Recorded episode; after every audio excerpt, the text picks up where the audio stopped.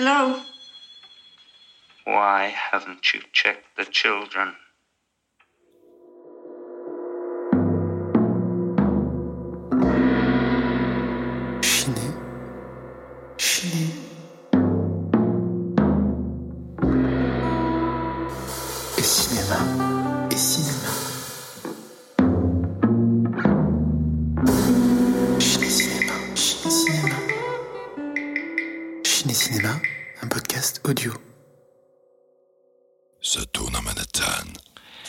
Bonjour à toutes et à tous et bienvenue dans ce nouvel épisode de Ciné Cinéma, le podcast du cinéphile radin dans lequel une fois par mois nous chroniquons nos plus ou moins belles trouvailles en Blu-ray et en DVD.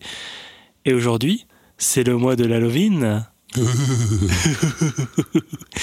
et donc nous avons choisi deux films spécialement pour vos soirées de l'Halloween. Alors effectivement, ce- cet épisode paraîtra début octobre, mais vous aurez tout le loisir de trouver ces belles jaquettes qu'on va vous présenter euh, pendant le mois d'octobre pour vous faire une super soirée, le soir de l'Halloween. Allo Erwin, Halloween. Oh, excellent. Elle est belle. Eh bien écoute, euh, sans transition, hein, euh, on va pas dire comme dirait PPDA, parce que euh, il, il a plus le vent en poupe, hein, le monsieur. hein. On va, on va arrêter de, On lui fera pas de pub. on va pas faire de la pub au, au violeur. Allez, passons tout de suite euh, à ton film. Je t'en prie, c'est à toi. Eh bien, Euh, oui. Tu voudrais nous faire peur avec quel film, Quentin Eh ben, je vais tenter de vous faire peur avec Terreur sur la ligne, When Stranger Calls de Fred Walton, sorti en 1979.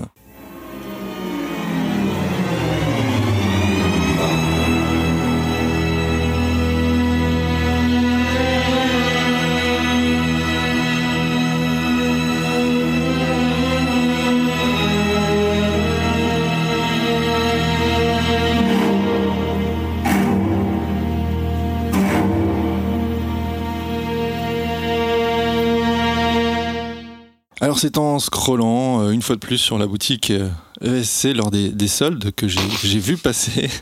oui, bah écoutez, je, merci, heureusement qu'ils qu'ils existent. Un solde tous les 15 jours. Voilà. Enfin, c'est une société qui est un peu, un peu décriée parfois euh, parce qu'ils proposent des tarifs euh, un peu trop bas toute l'année. Euh, Effectivement, et ça peut déprécier l'objet, on en a déjà parlé. bien, bien évidemment, mais bon, voilà. Là, on est dans Ciné Cinéma, on va, on va pas les défoncer. Euh, donc j'avais vu passer ce, ce, ce film dont j'avais entendu parler brièvement euh, dans, un, dans un épisode du Pifcast, euh, l'épisode sur les, sur les slashers. Ah, j'avais aucun souvenir qu'ils en avaient parlé, Alors, tu il, vois. il parle pas du film, Ah oui, il, il consacre- l'évoque en tout cas. Et j'ai tenté de réécouter le moment en fait où ils en parlaient et j'ai jamais réussi à avoir, euh, à avoir le bon moment. En fait, ils mettent pas de timeline, donc tu sais jamais quand est-ce que. Ça dépend où ils en mettent sur SoundCloud.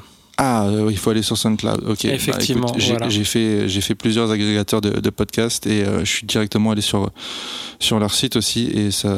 Ben en tout cas c'était pas noté donc j'ai jamais réussi à retrouver euh, le passage en question. Toujours est-il qu'un très bon ami savait que je fantasmais ce film et cet être si charitable me l'a offert. Donc euh, bien évidemment pour les, les comptes de fin d'année on notera la somme. Qui Qui est, l'a ce- déboursé qui est cet euro pigeon Ah ben, je crois que c'est toi. Ah, super Mais D'ailleurs tu ne m'as toujours pas dit combien ça t'avait coûté. Alors, je peux te dire, je l'ai eu plus cher que moi je l'ai eu. Voilà. Parce qu'il faut dire que du coup, j'ai dû, pour chroniquer cet épisode, acheter ma propre galette de terre sur la ligne. Donc, ce qui veut dire que euh, j'ai payé deux fois pour cette émission. J'ai- dont une galette que tu as offert. J'ai offert. La deuxième, t'es content de l'avoir dans ta DVD Tech. Exactement. Tech. Je vais la garder. Je vais la garder. Je peux déjà le dire, je vais la garder. Mais donc oui, effectivement, Quentin a cherché à le voir pendant long- longtemps, pendant quelques temps, et, et je lui ai offert euh, à la Noël. Alors je sais plus si c'était euh, Noël 2019, je crois, ou 2000 Oh non, c'était pas, c'est pas si vieux. 2020. Bref, on s'en, on s'en, on s'en Mais contrefou. Non, c'était même beaucoup plus vieux que ça. C'était 2021, non? Beaucoup plus récent, du coup. Enfin, beaucoup plus récent, Ouais. oui, pardon. Je ne sais plus. Et, euh, et donc euh, voilà, donc techniquement j'ai payé deux fois la même galette qu'on présente aujourd'hui. Donc euh, voilà, radin degré ultime en la personne de, de Quentin Greten. Hein, T'es es content, tu présentes maintenant, tu, tu, tu fais, tu fais l'émission à ta sauce quoi maintenant. Exactement. tu tu Exactement. même plus les DVD, Non, on les attends, offre. et Dis-moi combien tu l'as payé Alors, et où est-ce que tu l'as trouvé? Je l'ai payé. Alors effectivement, il faut se dire que j'étais dans une période où euh, il n'y avait pas les promos SC. Donc vraiment, j'étais vraiment euh, passé au, au mauvais moment. Oui, ok, je me rappelle. Je me rappelle. Et donc euh, j'étais un petit peu dans la hâte. Je devais rentrer, je devais rentrer dans les Vosges, dans ma famille, et je, je pouvais pas en fait passer te voir, je crois. Et j'ai payé. Je suis allé voir le, le Chétan. Je suis allé, euh, je suis allé du côté du Jeff, Jeff Bezos. T'as pas été sur Amazon Si, j'ai acheté la galette à 8,50€ Non, sur, Amazon- sur Amazon. Pas ça, Zinedine. Voilà. Donc, euh, ta galette, ton cadeau de Noël, a coûté 8,50€ sur Amazon. Avec les frais d'envoi. Putain, ça va pas m'aider sur les comptes de fin d'année, ça. Voilà, voilà, voilà. Et moi, je peux le dire tout de suite pour ma part, euh, moi je l'ai chopé euh, en 7 euros, à 7 euros en promo à Metaluna euh, Store, donc euh, le magasin de, Bruno, qui est à Paris. On en parle souvent de, Metaluna Store. Euh, C'est une excellente boutique à Paris. Donc euh, voilà, je l'ai eu moins cher, moi, pour le coup. Mais bon, vu que j'ai payé deux fois, euh, je me suis fait vraiment pigeonner sur le coup. hein. Tous mes revenus, là, parce que je me rappelle, je t'avais dit, ah bah tiens, il y a encore les soldes sur la boutique ESC. Oh, Ah, mais ils ont Terreur sur la ligne qui est méga bradé. Il était genre à. Il était genre à quoi 4 balles, non? Non mais alors déjà faut, faut percer l'abcès tout de suite. Toi, à chaque fois, tu m'envoies un message en me disant il y a les soldes de l'essai, je vais scroller pendant 15 ans pour essayer de trouver quelque chose. Et à chaque fois il me dit ouais, pff, ça me fait chier de payer ça parce qu'en plus il va y avoir les frais de port. Et au, fini, et au final il finit par rien prendre. Tu fais tout le temps ça. Ouais, mais là, en l'occurrence, Terreur sur la ligne que je voulais voir depuis un moment était à 4 balles. Et tu m'as dit, s'il te plaît, le prends pas. je me souviens très bien. Donc là, j'en ai déduit que tu me l'avais, euh, tu me l'avais Eh oui, mais j'étais à quelques jours de, de- des fameuses promos essais de Noël, donc euh, effectivement je te l'avais déjà acheté, donc euh, ça aurait été con quoi. Donc voilà pour la petite histoire.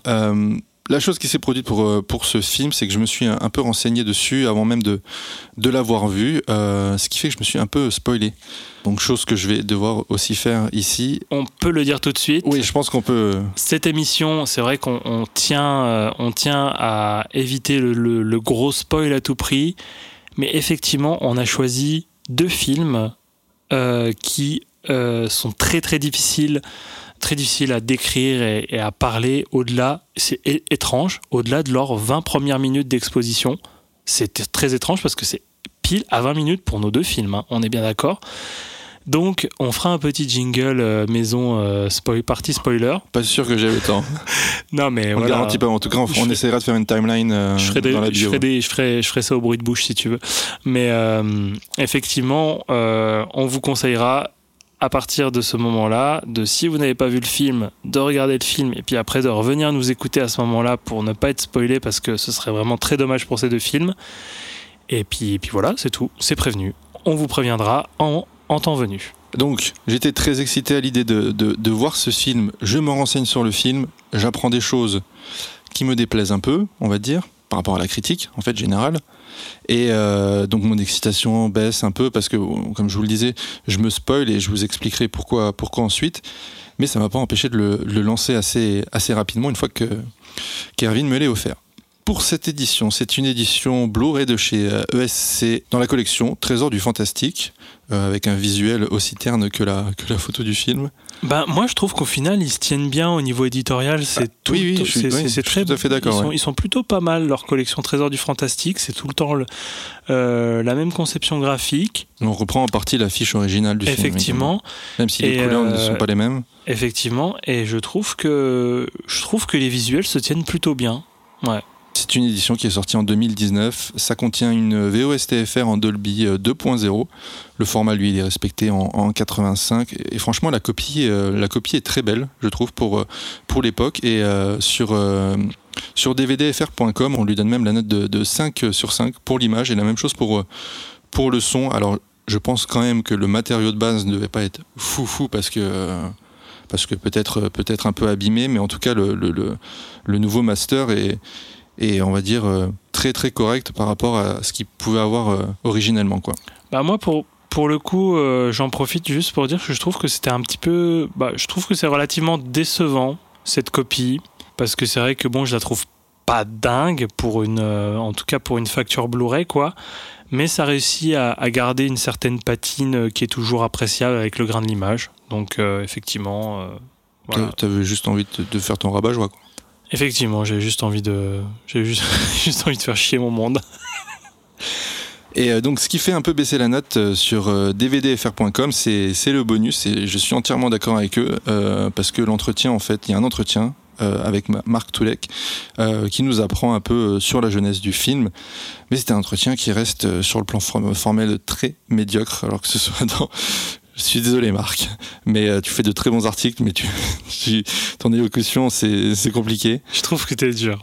Ah non, c'est soporifique. On dirait un, un vieil exposé d'un gamin de sixième qui est méga stressé, Eh bien, écoute, je qui te- répète mot pour mot ce qu'il a noté. J'ai- non, franchement, j'ai trouvé ça vraiment très très chiant, même si sur le, le fond m'intéresse parce qu'on apprend des choses, mais dans la forme, il y a un travail à faire, quoi. Ce pauvre monsieur, Toulek, a une sorte de bouton d'herpès euh, et en fait, bah, le caméraman décide de, de, de le filmer en gros plan tout du long. Bah, T'as vraiment envie de nous griller au- au- Mais non, mais- auprès, du, auprès de la profession. ça me fait ça me fait chier pour lui en fait. Tu, tu pourrais juste te dire bah attends tu fais un plan un peu plus un peu Peut-être qu'il s'est battu dans tu- un bar le soir d'avant. hein. Mais même même si c'est ça je veux dire bon essaye de cacher un petit peu le- la chose quoi bref euh, non non mais après le bouton d'herpès c'est une chose euh, l'élocution c'en est une autre Le bouton d'herpès, c'est peut-être juste un vieux bouton de vie. bah oui non mais Je pars tout de suite. Non, non, mais le mec a un herpès. euh, alors, euh, moi, je vous. L'ancien rédac chef de, de Mad Movies, euh, je sais pas où Ouais. il traîne sa bouche, mais écoutez-moi monsieur Toulek écrivez-nous pour faire pour faire la lumière sur cette histoire écoutez, moi, monsieur Toulek, en tout cas, je peux vous le dire, euh, je trouve que vous êtes une encyclopédie du cinéma. J'essaie de rattraper le truc. hein.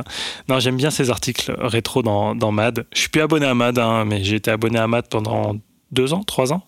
Par contre, moi, ce que je peux dire sur ce, sur ce bonus, euh, le mixage de cette featurette hum, entre l'intervention de Toulek, où le son est clairement trop bas, et euh, le- les inserts d'extraits, ça explose les tympans. On peut essayer de, de trouver un juste milieu. Donc oui, effectivement, euh, c'est un bonus exclusif ESC qui a été réalisé par Linda Tahir. Et Linda, en fait, euh, bah, il aurait peut-être un petit peu plus être, fallu se pencher sur la table de mixage pour, pour, pour rendre ça un petit peu, euh, un petit peu plus, euh, un petit peu plus équivalent au niveau des, des niveaux sonores parce que moi ça m'a, ça, m'a craché dans les oreilles. C'était, c'était pas très agréable, quoi. Les, bonus euh, originaux pour ce, ce type de, de, de réédition, c'est c'est jamais euh, folichon, folichon, quoi. Que ce soit dans, dans, ouais, sur- dans Mais la forme ou dans le fond, c'est- quoi. C'est surtout que bon, moi je, je vais le dire euh, pour, pour un petit peu faire le tour et puis j'aurais fait un peu le tour de, de ce que je voulais dire sur l'édition. C'est une édition simple qui est pour ma part satisfaisante, euh, qui est quand même un peu ratine sur les bonus, quoi. Euh, je veux dire, t'avais pas mal de choses à mettre dedans, genre euh, une bande-annonce d'origine. Alors vous savez que je rigole tout le temps sur la bande-annonce, mais Ah ouais, viens pas nous faire chier avec ça. hein. mais pour le coup, euh, voilà, une bande-annonce, ça coûte rien, quoi. On parlait des. on, on- on va, parler de, on va parler du remplissage de, du, de, de mon édition du film que je vais chroniquer ju- juste après, mais là, il n'y a même pas de, de bande-annonce d'origine. Je sais pas, des affiches d'exploitation. Pour un, pour un film comme ça, ça peut être sympa, tu vois. Et peut-être, pourquoi pas, un court-métrage qui est à la base de ce projet dont tu vas peut-être parler juste après. Ça aurait été sympa de le il faut mettre. obtenir des droits. hein. Bah ouais, mais attends, c'est le même réal. Je veux Ouais, dire, mais euh, c'est peut-être pas, ça- c'est peut-être, c'est pas, c'est même, lui qui détient les droits. les quoi. mêmes producteurs. Bref, bon, ouais, voilà. Voilà. C'est peut-être trop cher, c'est c'est possible aussi. hein. Mm. Mais euh, bon, j'ai rien contre ce monsieur Toulek, je tiens vraiment à le dire. hein. C'est juste que voilà, dans l'exécution, c'est vraiment pas, c'est vraiment pas, c'est vraiment pas fou, mais il, il rédige effectivement de Mais très bons, de très bons articles. Je pense que ce sera relativisé avec par contre le bonus que je vais décrire d'un autre rédacteur en chef de Mad Movies dans l'édition que je vais présenter après. C'est peut-être pas pire. hein. On pourra en débattre. Bon, Euh, bref, on, on en débattra au moment voulu. Il existe euh, deux, vieux DVD dont j'ai très peu d'infos, euh, hormis qu'ils ne proposent que la VF. Donc, euh, à partir de ce moment-là, j'ai décidé de m'arrêter de, chercher plus d'informations à leur sujet. Mais il existe néanmoins la version DVD en fait de, du Blu-ray qu'on vient de vous présenter. Donc voilà, de chez ESC Distribution. Mais donc, bon bah, jetez-vous sur le Blu-ray parce qu'il est pas très cher, quoi. En tout cas, quand il, on va dire une fois, une fois par mois, il est pas très cher. Exactement. Non, en tout cas, juste ce que je peux vous dire, c'est que je trouve que cette collection Trésor du Fantastique est plutôt pas mal. J'ai pas tout vu. Moi, je sais que pour ma part, euh, en plus de Terreur sur la ligne, dans ma, dans ma Blu-ray Tech, j'ai Snake, Moi aussi. euh, le film Mm. En version, de S. en version en version originale. Le film s'appelle c'est désagréable en plus au micro de le dire. Euh, un film d'ailleurs euh, dont parle Alain Chabat dans un vidéoclub de, de, de Combini. Ah bon, oui Oui, il, Ah parle, de, il parle de ce film euh, qui, qui trouve euh, très très drôle juste d'appeler un film. Et j'ai aussi Soudain les monstres, un film de Bert E. Gordon. Et effectivement, ça fait un pont effectivement avec euh, les, comment dire les, les articles rétro dans, dans les dans les Mad Movies que peut faire Toulek, parce qu'il avait fait un papier sur Bert E. Gordon au moment, euh, je crois, où euh, Soudain les monstres est sorti. Film que je n'ai pas encore vu, mais qui a l'air plutôt plutôt de bonne facture. Donc j'ai hâte de le découvrir. Et pour ma part, je trouve que, je le répète encore une fois, les visuels de, ces, euh, de cette collection euh, Trésor du Fantastique de chez ESC sont plutôt pas mal travaillés pour le coup. Euh, c'est peut-être une des collections les plus travaillées de, de chez ESC. Euh, voilà, tout ce que j'avais à dire. Et ah, peut-être t'as pas précisé au niveau des versions des pistes son, il y a donc VO en 2.0 Dolby Mhm. et VO en 2.0 également avec sous-titres français. Voilà, basique. On va peut-être s'arrêter un petit peu sur euh, Fred Walton parce que ça, ça parle pas, parle pas à tout le monde. Et moi, avant de voir ce film, je ne connaissais pas ce monsieur. Donc, c'est un réalisateur et scénariste américain, donc euh, assez discret, euh, qui aura en grande partie travaillé pour la télévision, avec notamment la suite de Deux terreurs sur la ligne, donc When a Stranger Calls Back, dont on parlera un petit peu plus tard. Terreur sur la ligne, c'est son premier long et il existe grâce à un court métrage qu'il écrit et réalise deux ans euh, plus tôt, enfin qu'il coécrit et réalise euh, deux ans plus tôt. euh, c'est visible sur Dailymotion. Je ne sais pas si j'ai vraiment le droit de le dire parce qu'il a été exploité en édition physique. Ah écoute, je pense que ça fait pas mal de temps qu'il y est. en vrai, je sais pas si, comme tu disais, je sais pas s'il y a vraiment il y a quelqu'un qui a des droits dessus. En tout cas, on peut très fortement conseiller de le regarder. Ça mange pas de pain. Ça mange pas de pain, et effectivement, c'est ce que tu as fait. Tu m'as dit, attends, il y est, va le, va le visionner. Euh, ça s'appelle The, The Sitter, donc euh, la, la babysitter, enfin le- la gardienne, quoi. Euh, et c'est ni plus ni moins euh, les 20 premières minutes de Terreur sur la ligne. En fait, il reprend exactement tout ce qu'il avait fait dans son court métrage, que ce soit les plans, les dialogues, le déroulé scénaristique. Non, mais il va jusqu'au dialogue où il dit. Il y Ah, a, C'est du mot pour mot, ouais. il dit à un moment donné, il y a des yaourts sans matière grasse dans le frigo si vous voulez taper dedans. Ça m'a fait trop rire parce que oui, effectivement, ce dialogue déjà est totalement incongru et fait rigoler, tu vois, dans le film. Mais en plus, il est vraiment dans le court métrage à la base. Donc ils l'ont gardé, quoi. Donc euh, dans Terreur sur la ligne, on n'aura pas les mêmes acteurs, on aura un budget un, peu plus, conséquent, et bon, ça, se voit quand même. Euh, en fait, ce court métrage-là a été projeté euh, une semaine dans une salle de, cinéma de Californie, où deux producteurs exécutifs se rendaient pour visionner un, autre, film. Donc le, film, ce court métrage-là a été diffusé en première partie de soirée en fait. Et en fait, ces deux, ces deux, ces deux producteurs là euh, ont trouvé ça relativement chouette et vendent euh, l'idée d'allonger le film à un homme d'affaires et producteur euh, qui s'appelle Mel, Simon et qui convaincu accepte et donc ça donnera When a Stranger Calls. Mais d'ailleurs, c'est totalement chelou quand il explique ça, Toulek, dans, dans le bonus. En fait, c'est des producteurs d'un film où il y a Richard Gere dedans, Richard euh, et Diane Keaton, où euh, c'est Goodbye Mister. Alors, je me rappelle plus du, du, du titre entier du, du, film, mais qui, qui n'a l'air de n'avoir absolument rien à voir. C'est pas du tout le même genre cinématographique. C'est, un, un, film hollywoodien euh, lambda euh, qui ne traite pas du tout de la même chose. Donc, c'est, c'est étrange d'avoir mis The Sitter. C'est vraiment un, un, film très stylisé. Je pense, qu'en, je pense qu'en fait, eux, en tant que.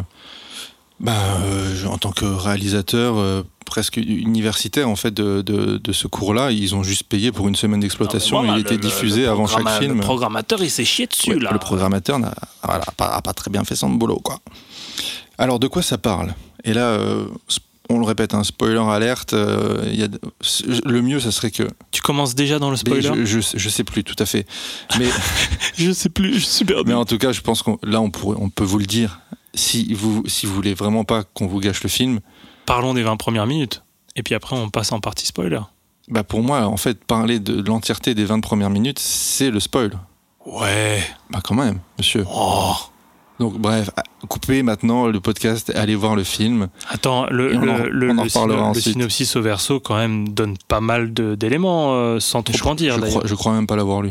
Eh bien, écoute, lis-le. Bah non, et, euh, lis-le, toi, t'as t'as Eh bien, écoute. belle je- élocution comparée à d'autres. D'accord. Bah écoute, je sais pas si mon élocution sera bonne parce que ce soir on est sponsor Perlembourg. voilà la, la fameuse bière euh, très très bonne, la pisse du Lidl. Donc euh, euh, je sais pas si, si je vais pouvoir bien parler jusqu'à la fin. Babysitter, Jill Johnson garde les enfants Mandrakis en l'absence de leurs parents.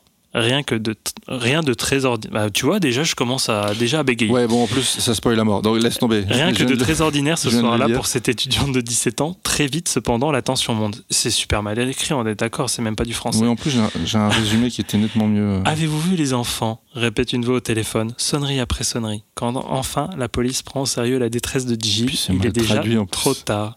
Sept ans plus tard, Duncan, le tueur des enfants Mandrakis, s'évade de l'hôpital psychiatrique lorsque lorsqu'il apprend que Jill est désormais mère. Il saisit la chance de prendre sa revanche. Ah oui, c'est vrai, en fait, ça spoil la mort. C'est spoil la mort. Ouais, non, c'est nul. Et puis, je- mais en fait, non, c'est un résumé du film. Ils vont jusqu'au bout. À la toute fin, il s'avère que le tueur. Non, Sept ans plus tard, le cauchemar recommence.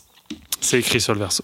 Bon, bref, je vais, je vais essayer de reprendre tout ça. Donc, on commence avec Jill Johnson, donc babysitter qui se rend chez la famille Mandrakis pour garder leurs deux enfants.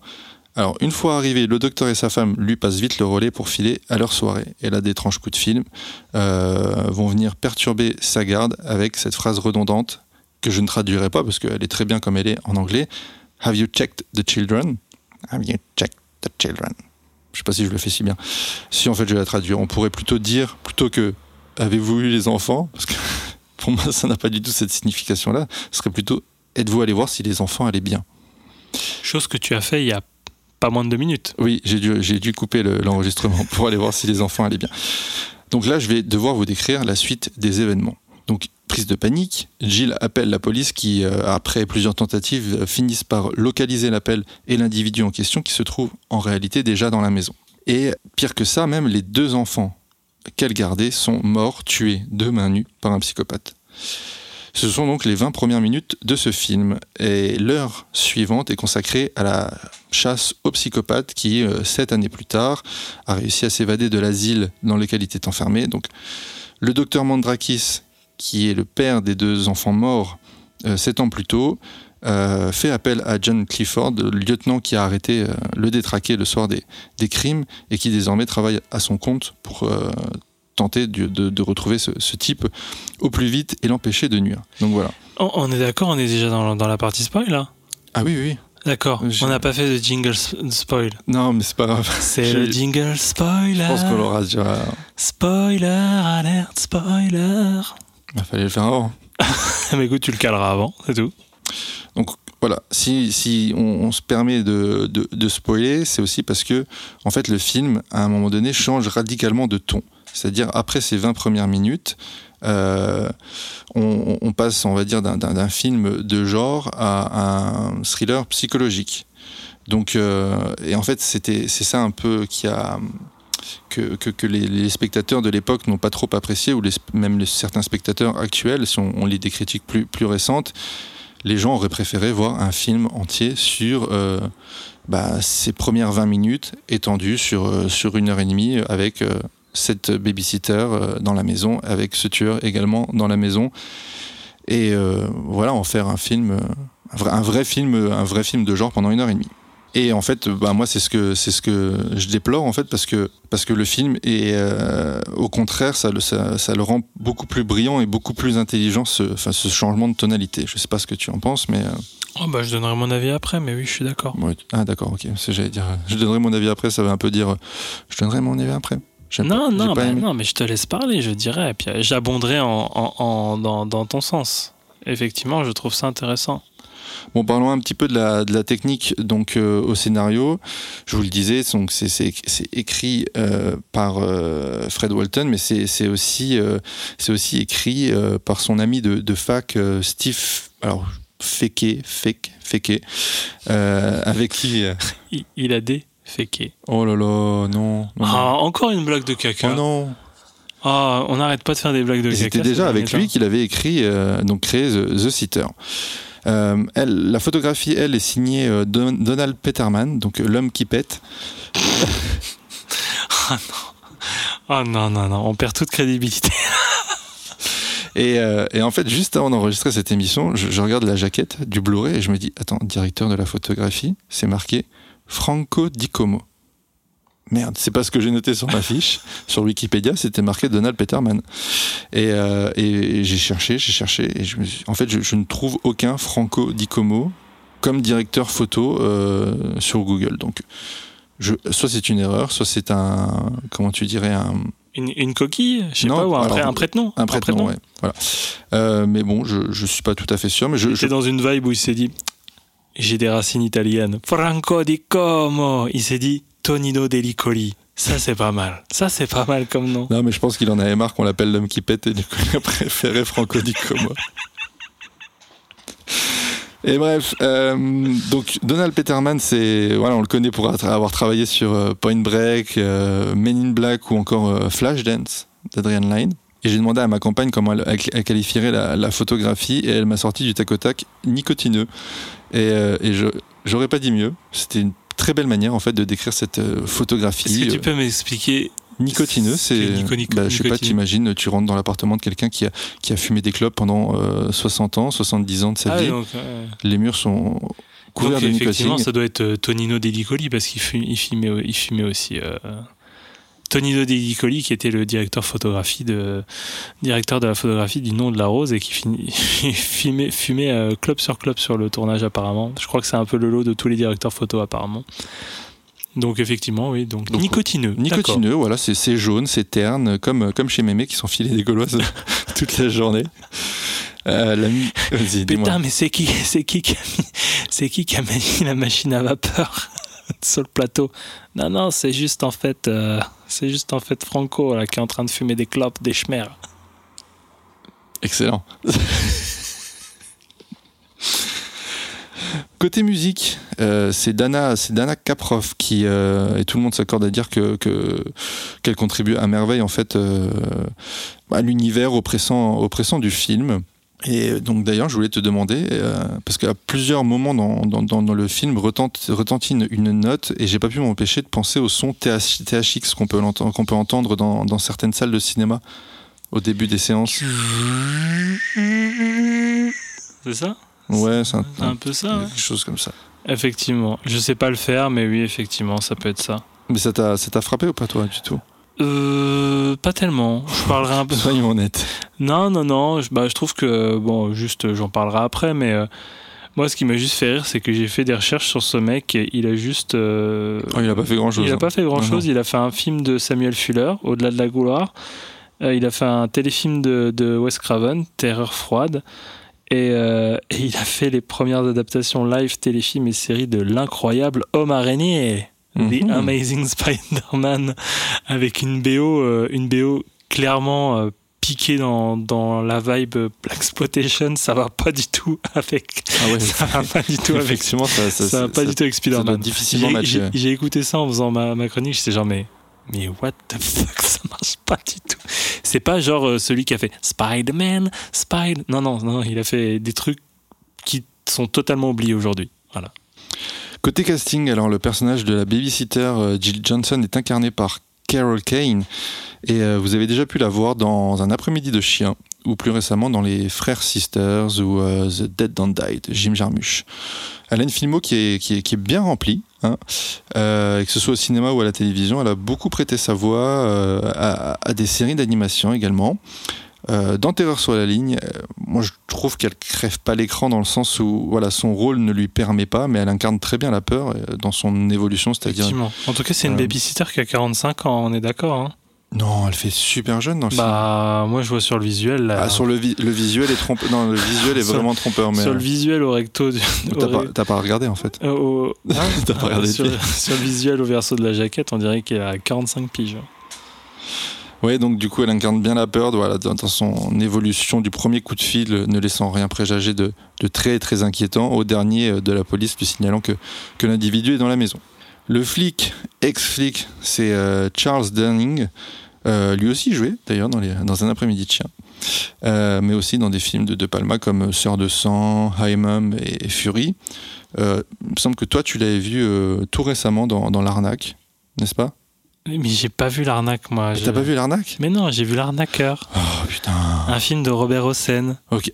Ah oui, vraiment? D'accord, ok. Oui. Non, mais moi, je, je pensais vraiment que tu regardais L'Arnaque. avec, avec euh, Paul Newman et, et c'est le, le film qui a donné la qui, qui est adapté d'un roman euh, sur euh, oui effectivement euh, Eddie Fast euh, Nelson du coup euh, qui euh, qui est un joueur de billard euh, qui arnaque les gens et qui est joué par Paul Newman et effectivement euh, la suite euh, a donné un, un film qui a été en fait le, le- le- le film est adapté d'un bouquin, de, je me rappelle plus de l'auteur, mais il y a une suite qui a été faite 20 ans après par le même auteur et qui a été adaptée euh, par Scorsese et qui a donné la couleur de l'argent avec Paul Newman et Tom Cruise. Tom Cruise.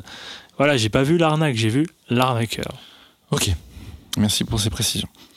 Charles Durning, lui, il va collaborer à, plusieurs reprises avec euh, Fred Walton, donc Terreur sur la ligne, mais aussi euh, Adlai's Rebellion et euh, The Rosary euh, Murders. Donc c'est vraiment un second couteau, une gueule de cinéma qui, qui tient, qui tient vraiment bien la barre, je trouve, sauf quand il, Ah oui, tiens, mais il tient bien en tout cas. sauf tient quand il s'agit de courir. Tiens, ah mec, c'est trop drôle. Franchement, j'ai eu un fou rire quand il courait. Mais c'est réaliste. Et il est, ça sentait le mec qui avait un point de côté. Ah, Oh, j'ai un point de, oh, j'ai un point de côté. Oh, je peux pas. C'est vrai que la course-poursuite est réaliste. On parlera peut-être de cette course-poursuite, mais elle est réaliste. Bah, alors moi, je reviendrai pas dessus, mais si t'as envie d'en parler, il n'y a pas de je parlerai de cette course-poursuite. Ok, ok. Euh, sinon, c'est un dénommé euh, Tony Beckley qui se charge de jouer le, le psychopathe. Euh, donc, Tony Beckley, c'est un, c'est un Anglais qui terminera sa carrière et sa vie avec ce film, puisqu'il décédera six mois après la première euh, d'une euh, alors possible tumeur au cerveau. Certaines rumeurs vont jusqu'à dire qu'il avait le, le- le SIDA. Donc, euh, voilà, en 79, c'était quand même assez. Il est mort, quoi. Voilà, et, et il est dead. Euh, originellement, il n'était pas prévu pour ce rôle, mais il a été imposé à Fred Walton, qui, euh, ben voilà, ensuite euh, ne regrettera. Voilà, ça roule un peu vite ici. Ne regrettera pas du tout d'avoir euh, d'avoir cédé. Euh, clairement, le mec est possédé. vous comprendrez que. On est toujours dans le garage. On est toujours dans le garage, euh, comme l'épisode du mois précédent. Effectivement, euh, donc euh, toujours euh, à côté de l'autoroute A6. On fera un point euh, autoroutier euh, sur les coups de, de minuit 50. Voilà. En ce moment, le trafic est assez fluide sur l'autoroute. Donc, euh, point météo et point euh, info autoroute euh, dans quelques minutes. Merci Bison Futé. Donc ouais, le mec est, vraiment possédé, à croire qu'il est aussi détraqué dans la vraie vie que, dans le film, tellement il donne l'impression de, ne pas jouer. Euh, Il y a une séquence durant laquelle euh, donc euh, Kurt Duncan, je vous l'avais pas dit plus tôt, mais c'est le nom du, psychopathe dans le film, se retrouve face à un miroir et il interagit avec lui-même. Cette scène est terrifiante et en fait, j'ai pas pu m'empêcher de penser à un film que je n'ai pas vu mais que toi tu as vu, donc tu vas pouvoir me dire s'il y a des similitudes en fait entre les deux. C'est Henri, portrait d'un serial killer. J'ai- j'ai- tu l'as pas vu? Non, je l'ai pas vu. j'ai- Oh. J'ai le DVD, mais je l'ai pas encore vu. J'avoue, ce film me fait peur. Moi aussi, il me- il me Euh, terrifie. ouais. Ce film me fait peur parce qu'à chaque fois, tout le monde me, tout, bah, tout le monde me dit, euh, pas tout le monde, hein, mais euh, à chaque fois que j'ai vu, euh, voilà, des, des, des, des, commentaires de, voilà, sur la réception de ce film où genre c'est genre ah ouais c'est ardo, c'est tout, ah oui c'est chaud à regarder et tout. Et j'avoue que ces derniers mois, je n'étais pas dans un mood pour regarder Henri, portrait d'un serial killer. J'étais pas non plus, euh, j'étais plutôt sur des, des choses un petit peu plus, euh, un peu plus gay. Tu préférais regarder Henri Porte On a déjà parlé d'Henri Lilas dans ce podcast. Je crois pas, mais pour ceux qui ne connaissent pas, ça ressemblait à ça. Souviens-toi de moi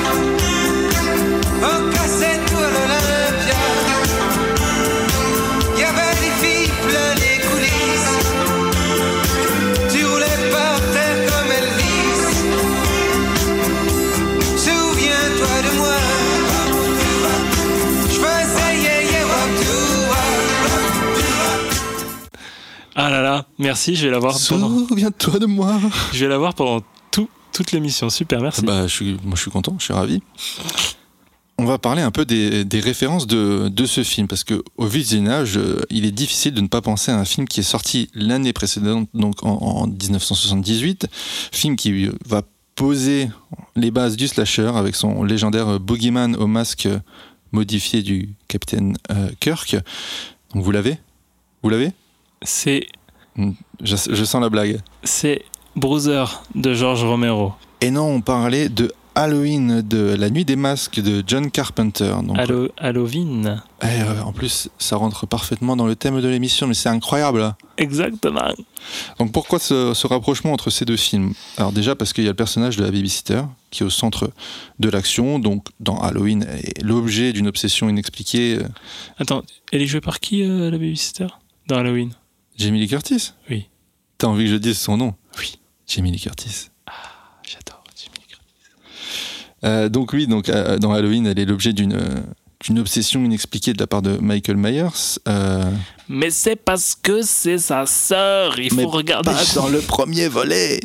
Il faut regarder jusqu'au bout cette excellente saga qui est Halloween. Non, on déconne. Faut, faut arrêter. euh, On va jusqu'au troisième et puis après on arrête. hein. Et dans Terreur sur la ligne, euh, bon, elle n'est pas la cible directe, mais euh, c'est celle qui permet de faire le pont entre, entre ses victimes et lui, voilà, tout en jouant avec ses, avec ses émotions. Et on retrouve aussi dans ces, dans ces deux films la volonté d'un homme de stopper ce criminel. Donc, dans un cas, c'est docteur, le- c'est un docteur, c'est docteur, docteur Loomis. Et dans l'autre, euh, c'est un détective privé, donc John Clifford, qui, voilà, qui chercheront sans relâche euh, jusqu'à mettre leur propre vie euh, en danger. En tout cas, ce qu'on peut dire, c'est que ils n'y arrivent pas. Ils ont, ils ont quelques difficultés. Ils ont un petit peu de mal. Ce qu'il faut savoir, c'est que l'histoire de Terreur sur la ligne s'appuie sur une, une légende urbaine qui était parue euh, dans les années 60 et qui s'intitulait The Babysitter and the Man Upstairs. Donc euh, ça peut pas être, on va dire, plus parlant. Et il y a Alors, un- en tout cas, ils spoil hein, direct. Ah, bah, clairement. Euh, et il y a un autre film qui s'en est librement inspiré cinq ans plus tôt et qui sera considéré euh, par la suite comme l'un des, des premiers slashers de l'histoire du cinéma. C'est bien entendu Black Christmas. Noël noir. Voilà, dont euh, on connaît certaines de ses suites, enfin de ses suites ou de ses remakes ou de ses. On a fait gagner, on a fait gagner Black Christmas. Oui, mais c'était un DVD. Le DVD s'est dépassé, mon vieux. Oh là là, arrête de régler tes comptes. Arrête. Je l'ai là, moi. Il y a quelqu'un qui est très heureux euh, d'avoir euh, Black Christmas en DVD. Ah bah, Écoute, euh, sûrement. Je suis très content pour eux. magnifique adaptation de Sofia Takal. Je suis très triste de ne plus l'avoir dans ma DVD tech. Et donc Black Christmas de, de Bob Clark, le seul et l'unique. Euh, le métrage de, de Bob Clark, lui, se passe dans une résidence euh, étudiante de, de filles. Donc en plus euh, d'avoir ces, ces références, Terreur sur la ligne en sera une à elle seule euh, dans la scène d'ouverture de, Scream, premier du nom. Voilà, séquence dans laquelle Drew Barrymore est harcelé euh, au téléphone par un, psychopathe qui ne lui laissera pas beaucoup, de, beaucoup plus de temps à l'écran. Il va se, permettre de jouer un petit peu avec elle, lui poser des petites questions comme quel était le, qui était le tueur dans le premier Vendredi 13 Hein? Ah, ouais, tu t'es endormi. Excusez-moi. Euh, Excusez- Excusez-moi, excusez-moi. je faisais le tueur de Scream, mais bon, t'as pas voulu. Qui euh, est Mais non, t'as dit qui qui, était qui le... était le tueur dans le premier Vendredi 13 Et là, Drew Barrymore répond Ah, Mais c'était. c'est la mère Hein C'est la maman Bah non, elle répond pas à la mère, justement. Ah bah... Comme c'est une mauvaise réponse. D'accord, elle, se fait elle se fait tuer parce Voilà. qu'elle a- elle, connaît pas les slashers.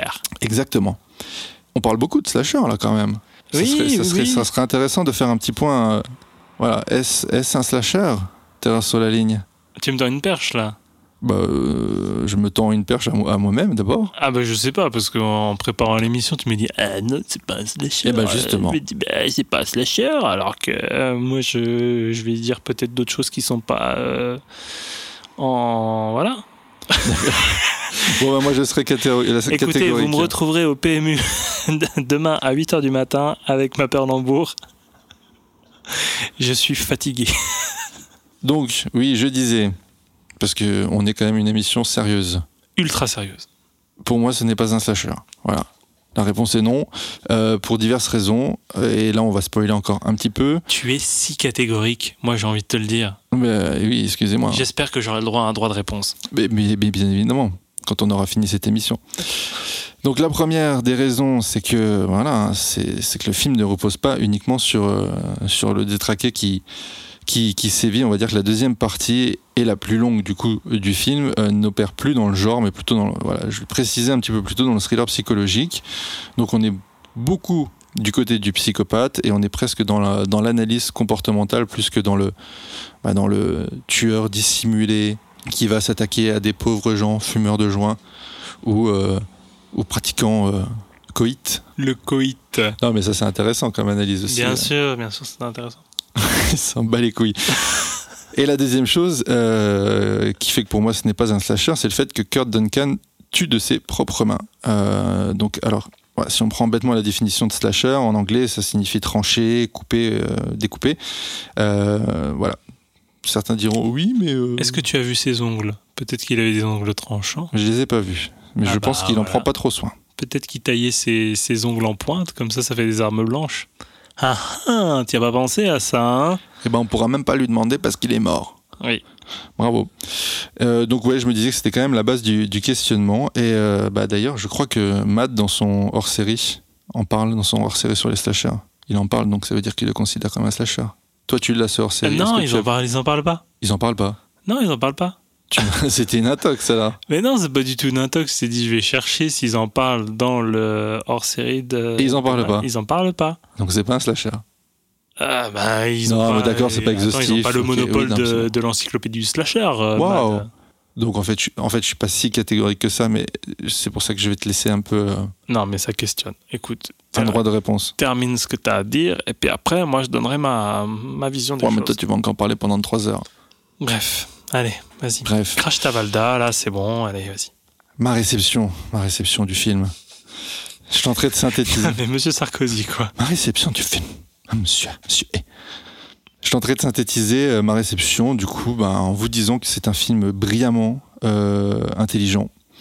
Euh, pour exemple, dans la scène d'ouverture, donc dans les 20 premières minutes, euh, quand Jill arrive chez les Mandrakis, la mère lui dit en partant Tâchez de ne pas réveiller les enfants, j'ai mis un moment à les endormir. Et donc, de cette simple phrase découlera un événement horrible, donc la mort des enfants. Parce que, en effet, Jean n'ira jamais voir si les enfants vont bien. Alors, d'une part, parce qu'elle ne se doute pas que le taré est dans la maison, mais d'autre part, parce qu'elle ne veut pas risquer de les réveiller. Donc voilà, c'est subtil, c'est intelligemment amené. C'était un film qui n'en fait pas des caisses. On est vraiment dans le, le réalisme. Et la première séquence est vraiment bien rythmée. La suite l'est un peu moins, mais elle est sûrement à l'image du personnage de Kurt Duncan, c'est-à-dire quelqu'un d'assez placide qui ne laisse pas transparaître grand-chose. Euh, en fait, c'est un savant mélange d'écriture, de réalisation, d'interprétation, de, de travail sur le son. Et l'un ne va vraiment pas sans l'autre. Et c'est pourquoi je pense que euh, si après tout ça vous voulez le, le visionner, il faut se procurer une copie digne de ce nom. Je pense que les, les- les vieux DVD, ça doit pas trop rendre justice au film. bah Et, non, totalement, oui. C'est pour ça que moi je, je vous pousserai vraiment à, à, à voir ce ce Blu-ray, en tout cas ce master-là, que vous pouvez peut-être trouver dans une édition américaine ou anglaise. Je crois pas, je, je crois pas qu'il existe des imports de. de, de- Oui. Ouais, Ouais, ouais. mais je sais, je, je pourrais pas te dire si c'est anglais ou si c'est euh, ouais. ou si c'est américain. Je voudrais finir rapidement en évoquant quelques, quelques petites choses euh, des films, donc euh, une vraie et une, une fausse suite, ainsi qu'un qu'un remake sorti en 2006. Euh, voilà, si en fouillant dans des bacs de DVD, vous tombez sur Terreur sur la ligne 2, sauvez-vous. Marc Toulek le précise aussi dans, dans le, dans le bonus. En fait, il s'agit d'un tout autre film dont le distributeur français s'est dit qu'il jou- jouerait sur le succès de Terreur sur la ligne en sortant ce film sous un nom euh, très trompeur. Mais la vraie suite, parce qu'il existe une vraie suite, euh, je vous en ai déjà parlé un petit peu, c'est When a Stranger Calls Back, Calls Back et on reprend les mêmes, mêmes acteurs euh, une quinzaine d'années plus tard et on fait un téléfilm assez, assez semble-t-il, honorable. Sans Tony Beckley. Oui, Beck- Oui, non mais, euh, Il a canné. oui, il a canné. Merci. Merci pour cette précision. Je précise pour les gens qui suivent pas. Euh, c'est pas trouvable en France. Euh, et là, en revanche, j'ai vérifié et il existe un Blu-ray américain de chez Shout Factory qui, voilà, qui, traîne, qui traîne sur Internet. Euh, le remake, parce qu'il y a eu un, un remake de ce film-là. Ah, tu m'envoies du rêve. Tu m'as, tu m'as déjà teasé pas mal. Ah oui, je, je suis allé le voir pour vous. Donc remake de 2006 euh, qui reprend l'histoire écrite par euh, Fred Walton et clairement se torche avec, jette tout ça dans les toilettes. C'est un sani broyeur. hein. Et euh, et en, en fait la scène d'ouverture. euh, Ah, du- cette émission scatophile est pétomane. hein. La scène d'ouverture reprend, reprend l'idée du film original et l'expédie en littéralement quelques minutes.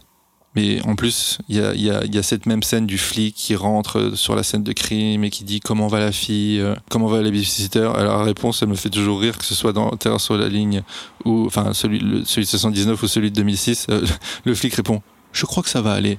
Non, en fait, mec, elle va se taper des années de thérapie derrière, moi je te le dis. ça va être compliqué pour elle.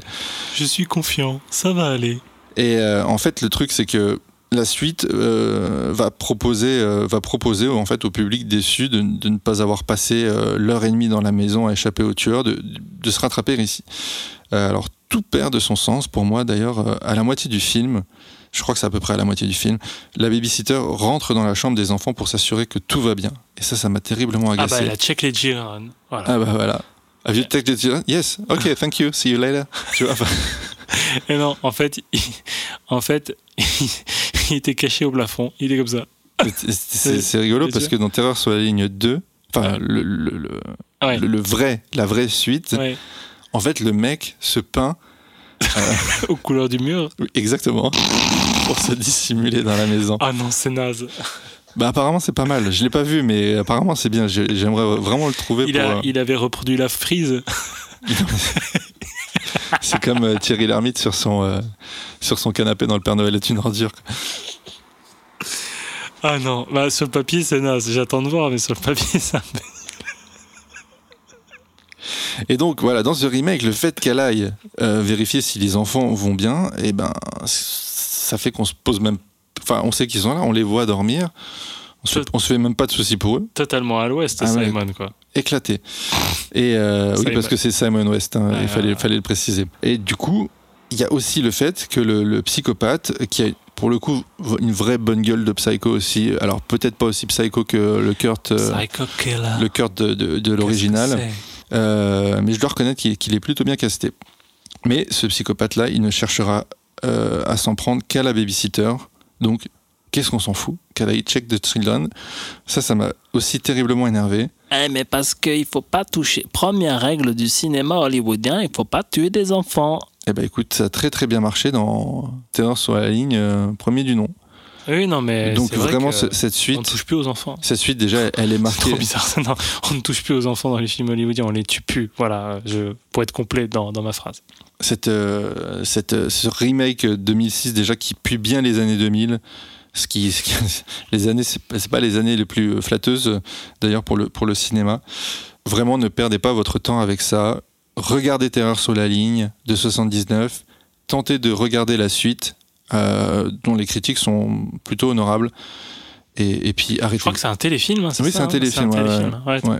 mais c'est voilà je le disais c'est ressorti c'est trouvable en Blu-ray donc euh, pourquoi pas quoi après il faut voir si j'ai pas vérifié est-ce est-ce un zone A ou est-ce que c'est Effectivement. c'est zone ABC je ne sais pas à voir quoi Et c'est à moi de parler, c'est ça? Je je, dois- je te laisse la main Tu me laisses la main? Eh bien, écoute, je vais reprendre l'appel en cours. Bah, 8 heures sur la ligne. hein. Euh, moi, j'avais jamais vu le film avant la préparation de, de l'émission, donc euh, je te remercie déjà, Quentin, parce que je peux déjà le dire, j'ai beaucoup apprécié ce film. Donc, j'ai déjà fait tout, tout l'historique hein, de, de l'acquisition de, de ce Blu-ray, hein, donc euh, effectivement que, que j'ai offert euh, à Quentin. Il fait un peu ce qu'il veut maintenant dans cette émission. Bientôt, il va présenter euh, des trucs qu'il a acheté à plus de 10 balles. hein. Fais, fais ce que tu veux. Euh, je n'achète jamais rien à plus de 10 balles Ah oui, ça c'est sûr, ouais, c'est sûr, t'achèteras rien, un peu de 10 balles, ça, on- sait, la petite pince. La langouste. J'ai voulu offrir Terreur sur les lignes 2, donc le, le mauvais, euh, la mauvaise suite, à Quentin dans un, dans un Leclerc. Je l'avais trouvé, je me dis, ah bah tiens, mec, euh, écoute, est-ce que tu veux avoir Terreur sur les lignes 2 Il m'a dit, non merci. Et je sais pas si à l'époque tu savais si c'était vraiment non je, je non je pensais vraiment que c'était la suite mais Oui. il y avait qu'une VF qui était proposée dessus Voilà, c'est ça. Et, euh, et il en a pas voulu l'ingrat. Et il a bien fait parce qu'au final, ce n'était pas le remake. Euh, tu l'as précisé. Euh, donc, si vous voyez un DVD de Terreur sur les lignes bleues, Terreur sur la ligne bleue, Terreur sur la ligne 2 euh, de 89, c'est un téléfilm qui est un remake de Sorry Wrong Number, un film de Anatole Litvak qui est sorti dans les, dans les années euh, 40, euh, 1948, j'ai- j'ai j'ai noté. Donc effectivement, ça n'a absolument rien à voir. Ça n'a rien à voir. C'est le remake d'un autre film des années, 4 des années 40. Donc, Oui, euh, il est aussi question de téléphone, mais voilà, C'est une comédie euh, légère euh, à base de numéros de téléphone. euh, voilà. Bref, ça n'a rien à voir. Qu'est-ce que je peux dire du coup sur ce film? Bah, On va parler des 20 premières minutes. Euh, et on va déjà dire euh, le Wes Craven, il a un petit peu tout pompé quand même euh, pour Scream. Hein? Il s'est pas fait chier. it's un hommage. Ah, c'est un hommage. C'est bien les hommages de 20 minutes. Vous, vous comprendrez que, que Scream n'est pas trop ma cam. Euh, j'ai jamais trop euh, apprécié Scream. J'ai jamais trop. euh, D'ailleurs, on a eu l'occasion d'avoir de, de longues, pas joutes, mais en tout cas de longues discussions sur Scream en off euh, lors de nos discussions. Je me rappelle d'une discussion qu'on avait eue sur Scream et sur sa manière de, reprendre un petit peu les codes du slasher. Moi, j'ai toujours trouvé que c'était un petit peu pédant quand même de la manière de West de, de se dire après moi la fin du slasher. Bon, on va pas rentrer dans le débat, c'est pas l'objet, hein, bref. Mais effectivement, quand j'ai vu les 20 premières minutes, je me suis dit, mais euh, ah ouais, non, mais mec, euh, c'est plus qu'un hommage, là, c'est vraiment, ouais, t'as as tout repris, quoi. T'as t'as- t'as tout repris, Wes. Et tu pourras pas me contredire parce que ben, maintenant t'es plus là, hein. Donc, euh, mec- super violent. C'est dur. Euh, donc oui, ces 20 premières minutes qui sont à la base du court métrage, comme tu as pu le dire, euh, sont vraiment parfaites pour moi. C'est une masterclass. Euh, il utilise tous les ressorts de tension possibles, que ce soit au niveau de la mise en scène, donc ça change beaucoup d'échelles de plan, ça use beaucoup de l'insert. Moi j'adore beaucoup l'utilisation de l'in- de l'insert dans ces, euh, dans ces, voilà, dans cette mise en scène de, la tension. Aussi sur le son, donc euh, effectivement, j'ai pas souvenir de, ce- bruit euh, voilà, que tu as décrit tout à l'heure qui ressemble un petit peu au bruit THX, en tout cas de, voilà, de, du bandeau de présentation de THX. Euh, mais il y a cette distorsion euh, de la ton- tonalité sonore du, du téléphone qui rend un bruit euh, quotidien en un bruit inquiétant et j'ai trouvé ça plutôt pas mal quoi. Il y a aussi la gestion de l'espace et de la profondeur. Ça joue énormément sur les points de fuite dans le cadre avec des portes entrouvertes au fond, au dernier plan, qui attirent l'œil et tu te dis merde, il doit y avoir quelque chose derrière cette porte et ça attire ton œil. Toi en, toi en plus en toi, toi l'auditeur ou l'auditrice euh, aguerri de, films de slasher, quand tu vois ça, tu te dis ah il y a un indice derrière tout ça.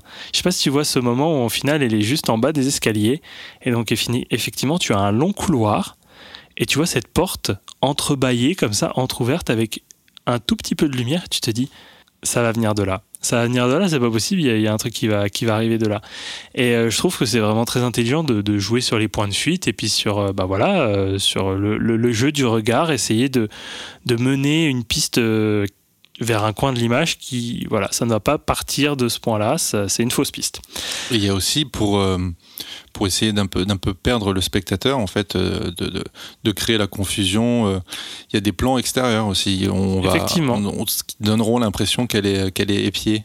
Effectivement, il y, a- il y a ça aussi. On parle aussi euh, rapidement du montage. Euh, ça met en avant le temps qui passe. On parle de cette glace au départ qu'elle se, qu'elle se, voilà, elle se, elle se mange une petite glace et qui commence à fondre. Voilà, elle perd de l'intérêt, elle perd l'appétit parce qu'elle commence vraiment à avoir les jetons. Et donc on voit le temps qui passe, indubitablement, cette glace qui a fondu, énormément de plans sur l'horloge aussi. J'avais parlé de la pendule, ouais. Ouais. Et euh, ça mêle beaucoup, euh, donc comme je disais, euh, fausses pistes. il y a beaucoup de choses qui sont mises en avant et le regard, on va dire, omniscient de, du, du spectateur ou de la spectatrice dans la maison. Euh, en termes de montage, c'est assez intelligent parce que ça montre des choses qui vont revenir plus tard après euh, dans cette séquence. Par exemple, la porte qui n'est pas fermée. Voilà. Et là, on se dit Ah, super La porte n'est pas fermée à clé, le loquet n'est pas mis. Eh bien, peut-être que ça va venir de l'extérieur. Et donc, je trouve ça vraiment, mais euh, très brillant. Le, le- gars a réussi hein, vraiment à digérer tous les codes de mise en tension, en tout cas, de, ce qu'on peut voir dans un film euh, bah, de facture horrifique, euh, avec euh, effectivement peut-être un tueur qui rôde dans les parages. Et, c'est en ça que ça me fait beaucoup penser, effectivement, à certains ressorts du slasher. Et je, vais- développer ça un petit peu après. Donc oui, voilà, ces codes de mise en tension qui sont bien respectés. Pour moi, c'est une introduction qui est étouffante. Je m'attendais pas à autant de, maturité en fait euh, sur cette euh, sur cette première partie. Et euh, surtout, je m'attendais pas à voir ça tout du long. Quelle ne fut pas ma surprise de savoir qu'on allait s'arrêter au bout de ces 20 minutes avec cette espèce d'énorme travelling zoom avant sur la tête du détective, ellipse, avec un freeze frame sur la tête du détective. On pense, moi, pendant un instant, j'ai pensé que c'était le tueur. Et puis après, on se dit, ah ben non, au final, c'est le détective qui est arrivé à temps et qui a réussi à sauver la babysitter. Et donc, le, détective, c'est c'est Charles Durning. hein. Donc, effectivement, jusqu'à cette ellipse euh, flippante avec cet arrêt sur image, euh, la deuxième partie, comme tu l'as dit, euh, voilà, il y a une grosse ellipse de 7 ans qui se passe et qui verse dans le thriller psychologique et sur la chasse à l'homme. On sent bien la césure et on rentre dans un autre film. C'est une construction assez originale, moi, qui m'a saisi. Ça le rend détonnant et difficilement classable. Et j'ai bien aimé, moi, ce changement radical. Voilà, qui limite euh, t'endort. On va pas se mentir, il y a un petit ventre mou à un moment donné. Euh, on sent qu'il. Voilà, ça, traîne un peu la patte euh, sur la poursuite euh, tracker-tracker pour atteindre les, les 1h30 du feature film. Mais ça repart pour te remettre un petit coup derrière la nuque sur la dernière partie du film. Et quelle dernière partie avec cette image de fin effroyable Je vous laisse la surprise. Oui, il y a une surimpression qui est très flippante. Ah, franchement, ça me fait mais Mais pareil, des- c'est- un, combo euh, et visuel et sonore quoi, qui rend la chose effrayante. Effectivement, mais franchement, c'est ça pour le coup, ça te réveille bien quoi. Il t'a bien endormi euh, sur euh, sur cette. Alors je dis pas que en t'endormant, c'est c'est ennuyeux. C'est juste que effectivement, je pense que ça a été pensé pour te rendormir à un certain moment. Euh, C'était assumé pour que sur la dernière partie du film, ça remonte bien et que ça t'explose à la tronche et que tu Euh, ok, d'accord, oh, ça fout les jetons. Donc ouais, j'ai déjà parlé un tout petit peu de la, de la musique euh, et du son. Euh, BO, euh, somme toute minimaliste, mais très oppressante à certains moments, surtout sur ces 20 premières minutes. Elle est très sèche et dépouillée. Euh, ça joue beaucoup sur les silences, j'ai remarqué, parce que cette BO, elle est, est- elle est, elle est pas tout le temps présente.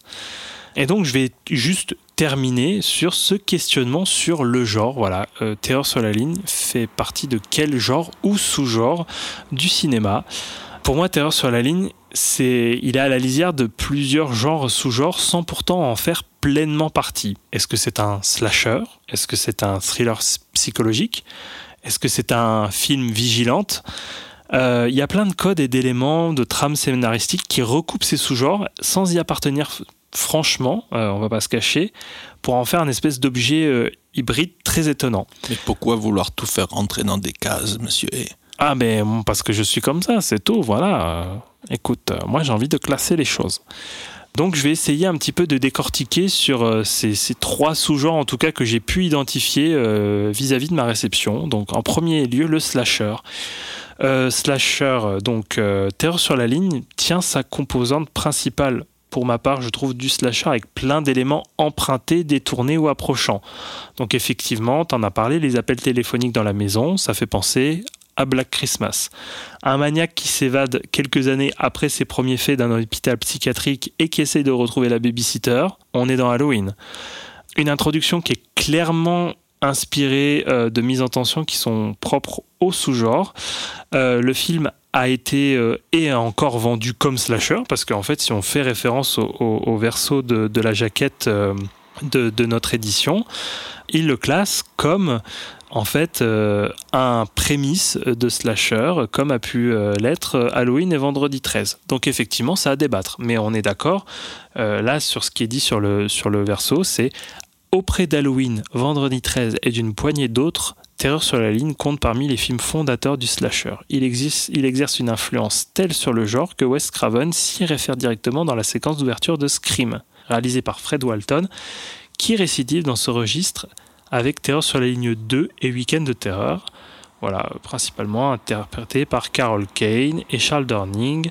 Terreur sur la ligne ne diminue pas d'un seul instant en intensité. Donc effectivement, en tout cas dans cette petite présentation, il le met dans la case de slasher, ça à débattre, mais il est vendu en tout cas, encore une fois, pour certains éditeurs, en tant que slasher. Alors, euh, on dirait pas proto. c'est ça qui est trompeur. Parce que C'est ça qui est effectivement, si tu- trompeur, Si, hein. tu le vends comme un slasher, que tu lances le film, qu'au bout de 20 minutes, tu as cette coupure net et qu'après pendant une heure t'es dans, dans voilà dans ce dans un thriller psychologique, bah ouais, Ah, clairement c'est t'es déçu qu'il y a un quoi. décalage au niveau de la réception. Bah oui, Ouais, oui, oui, effectivement. Oui, puis oui, du coup, t'as as, des critiques euh, Mm. qui, qui comprennent pas, qui auraient préféré que ce soit une heure et demie euh, dans la maison, etc. Bon, bref, Hmm. c'est à- oui, à débattre, quoi. Et donc on en a parlé effectivement, ça a été une source, euh, c'était une source d'inspiration pour le néo slasher Scream qui a littéralement pompé sa séquence d'introduction. Il a été pioché l'OS dans, dans, dans ce film.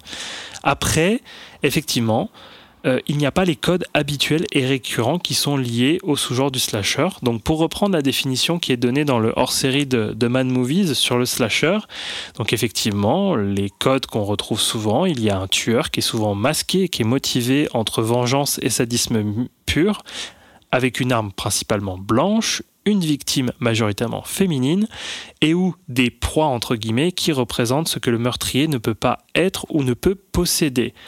Donc, est-ce que ça fait de terreur sur la ligne un slasher? La question reste en suspens. C'est vrai que bon, moi je trouve qu'il reprend certains codes, mais effectivement, ça coche pas toutes les cases en tout cas. Ça coche pas majoritairement toutes les cases. Mais ce qui est étrange, c'est que quand même, il a la tronche d'un slasher, il est présenté comme un slasher. Bref. Le thriller psy- psychologique, c'est une grosse composante du film, en tout cas le milieu du film et vraiment la majorité du film, avec une enquête policière, avec une poursuite et une introspection dans la psyché du tueur et une légère tentative de comprendre quel est le mal qui le ronge. Alors euh, c'est ça que je pourrais peut-être reprocher au film, c'est que à un moment donné ça tourne à vite, c'est que on donne pas euh, euh, cette part de comment dire de sans comprendre en fait pourquoi le, tueur est motivé par voilà ces, meurtres et par cette volonté de tuer.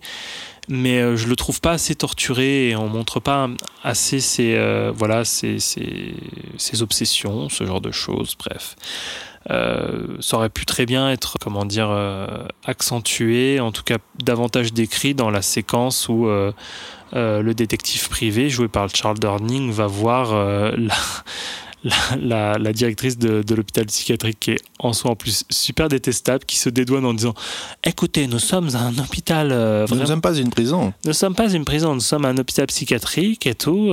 Il est parti. Écoutez, on s'en dédouane, rien à péter. Écoutez, cassez-vous.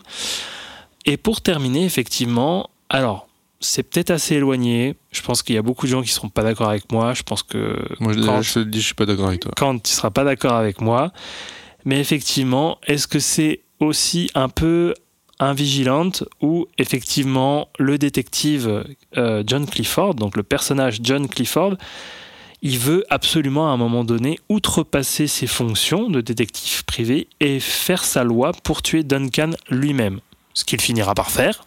Après, il jouera sur la légitime défense euh, dans ce cas-là, mais effectivement, il est motivé par une volonté de faire euh, sa, sa- sa loi. Donc, je suis d'accord, peut-être que je tire un petit peu par les cheveux.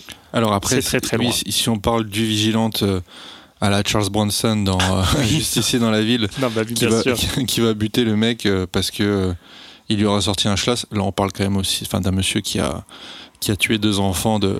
Oui, non, mais tu vois ce que je veux dire, c'est qu'en mains, fait, quoi. à un moment donné, il va voir ses anciens collègues euh, parce que bon ben, il est passé de policier dans ses 7 ans de policier à détective privé, et il va voir ses potes collègues pour les dire, écoutez les mecs, il est sorti euh, Duncan, euh, va peut-être falloir l'arrêter. Et dit bon écoute, euh, pff, Il devrait peut-être lâcher l'affaire. tu vas peut-être devoir lâcher l'affaire. Tu sais les policiers qui qui font pas leur taf du tout. Ouais, ils sont à la machine à café. hein. qui sont à la machine à café et clairement en plus il y a une séquence où ils jouent à la belote euh, où ils s'en tapent mais vraiment mais le coquillard quoi et, euh, et donc il va voir son, son, son, ancien collègue de l'époque qui a, qui, a, travaillé sur le dossier et qui lui dit ouais effectivement tu devrais lâcher l'affaire et tout. C'est un truc qui, est, qui, est, voilà, qui, était il y a longtemps. Bon euh, c'est un mec qui est perdu Duncan mais je pense que voilà. Et il lui dit non mais en fait euh, tu me comprends pas. Moi je pense que il va récidiver et j'ai envie de tuer cet homme. J'ai envie de tuer parce que il, il m'obsède donc voilà est-ce que par ces petites scènes et cette volonté on peut le qualifier de, vigilante? Je pense que c'est trop éloigné mais euh, il y a quand même euh, il y a quand même des choses euh, voilà à, la lisière de sur toutes les choses que je vous ai présentées est-ce qu'on pourrait pas couper la poire en deux en disant que Terreur sur la ligne est un simili-slasher. Je laisse ça en suspens. Bon, on va laisser les, les auditrices et les auditeurs trancher. Voilà, Ça va exactement. Allô, ça va trancher, chérie? ah bah voilà, une référence au slasher, à la comédie. Voilà. Et pour terminer, par contre, je vais parler d'une anecdote qui me saoule dans tous les films américains. Alors, je fais référence en fait à, à- à Véronique euh, du Pifcast, qui parfois parle des anecdotes euh, dans, dans les films qui, qui, qui la saoulent, des, en fait des choses qui se répètent, des éléments voilà, qui se répètent dans les films et qui sont vraiment mais insupportables et qui limite nous crispent et qui nous sortent de voilà qui nous sortent de notre euh, bah, qui suspend notre incrédulité euh, limite euh, carrément ce, ce fameux détective privé, je crois qu'il a la fâcheuse tendance à, quand il sort de sa caisse, il ferme jamais sa bagnole. Ça me saoule. Mais ça, c'est tous les Américains. Non, mais dans tous les films américains, les gens qui ferment jamais leur caisse, quoi. Je veux dire, alors que clairement, c'est peut-être le pays où il y a le plus de vols, de caisses ou de je sais pas quoi. J'ai pas les chiffres, mais j'ai jamais compris pourquoi. franchement, ça prend deux minutes. Voilà, tu prends tes clés, tu la fermes, euh, puis voilà quoi. Surtout quand t'es détective privé, tu dois avoir des dossiers secrets, tu vois, sur les gens. Lui, il laisse sa voiture en pleine rue, la vitre ouverte. Allez hop, je me casse, je vais super loin. J'ai super confiance. J'ai confiance. Moi, ça me sort du film, ce genre de choses. Et donc, effectivement, bon, bah, pour faire référence à, à- Véronique du, du Pifcast, qui, elle, euh, trouvait que c'était détestable quand les personnages, les personnages en fait, laissaient couler l'eau du robinet euh, inutilement et sortaient d'une salle d'eau en laissant le, robinet ouvert. Voilà, c'est un peu du même ordre. Moi, ça m'énerve. Dites-nous euh, peut-être si vous avez des, choses qui vous énervent dans les films, voilà, des, choses qui sont récurrentes et qui sont, mais genre dans la vraie vie, ça, ça ne passerait jamais. Et sinon, tu dors bien la nuit, ça va? Ah bien- mais je- je- j'en rêve encore, Ah ouais. j'en rêve encore de cette histoire. J'en rêve encore. Et donc effectivement, pour aller au-delà du film, et je terminerai là-dessus, tu en as parlé, on ne peut que vous conseiller de regarder le court-métrage The Sitter, donc effectivement qui n'est disponible que sur Dailymotion, je pense. Il, est- Euh, il est sorti euh, en support physique, alors pas du tout en France, aux États-Unis. Ah oui, mais c'est loin.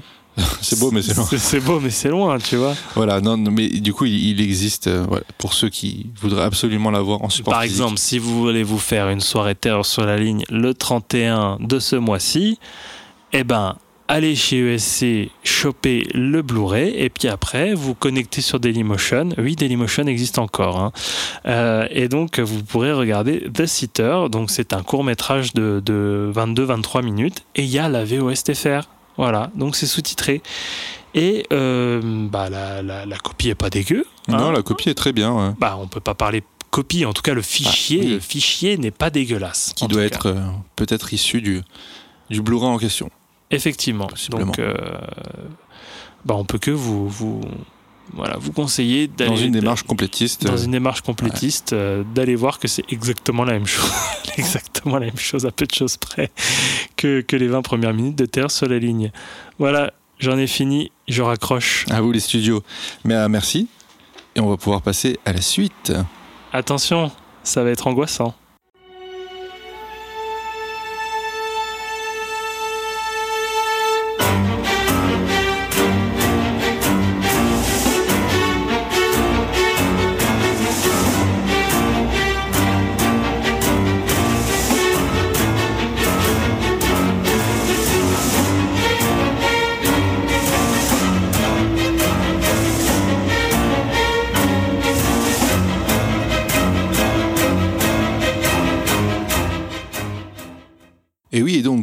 La suite? Angoissant, c'est le nom, car nous allons parler du film qui se nomme Angoisse, ou alors en espagnol Angustia, ou alors en anglais Anguish, de Bigas Luna, sorti en 1987.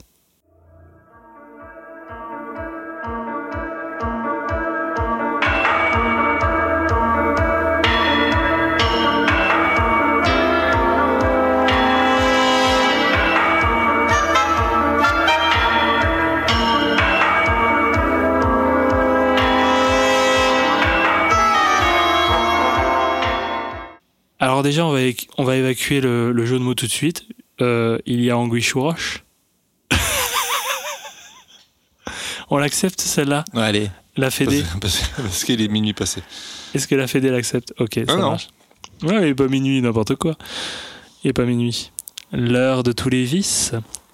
C'est bien pour une soirée Halloween, effectivement. On enregistre la nuit. Donc, Angoisse, euh, il y a super longtemps, moi j'avais une édition espagnole, euh, une édition El País de 2004. Donc, en gros, El País, c'est l'équivalent de, du monde en Espagne. Et euh, aussi, Le Monde avait une collection DVD euh, infâme, dégueulasse. Euh, donc, El País euh, ne faisait pas non plus, n'était pas un éditeur de films. hein. Non, mais ça permettait quand même de voir des films qui n'étaient pas édités autrement que ça sur le territoire. Merci Monsieur Greten, oui, c'est bon. Alors, aucun souvenir de l'achat de, de, de cette, de, de cette édition. Je ne sais même pas ce qui m'a poussé à l'acheter. Franchement, aucun souvenir. Mais j'ai pourtant essayé. Il ressemble à quoi ce visuel? Euh, je te montrerai, mais euh, c'était en fait une jaquette majoritairement blanche avec un encadré.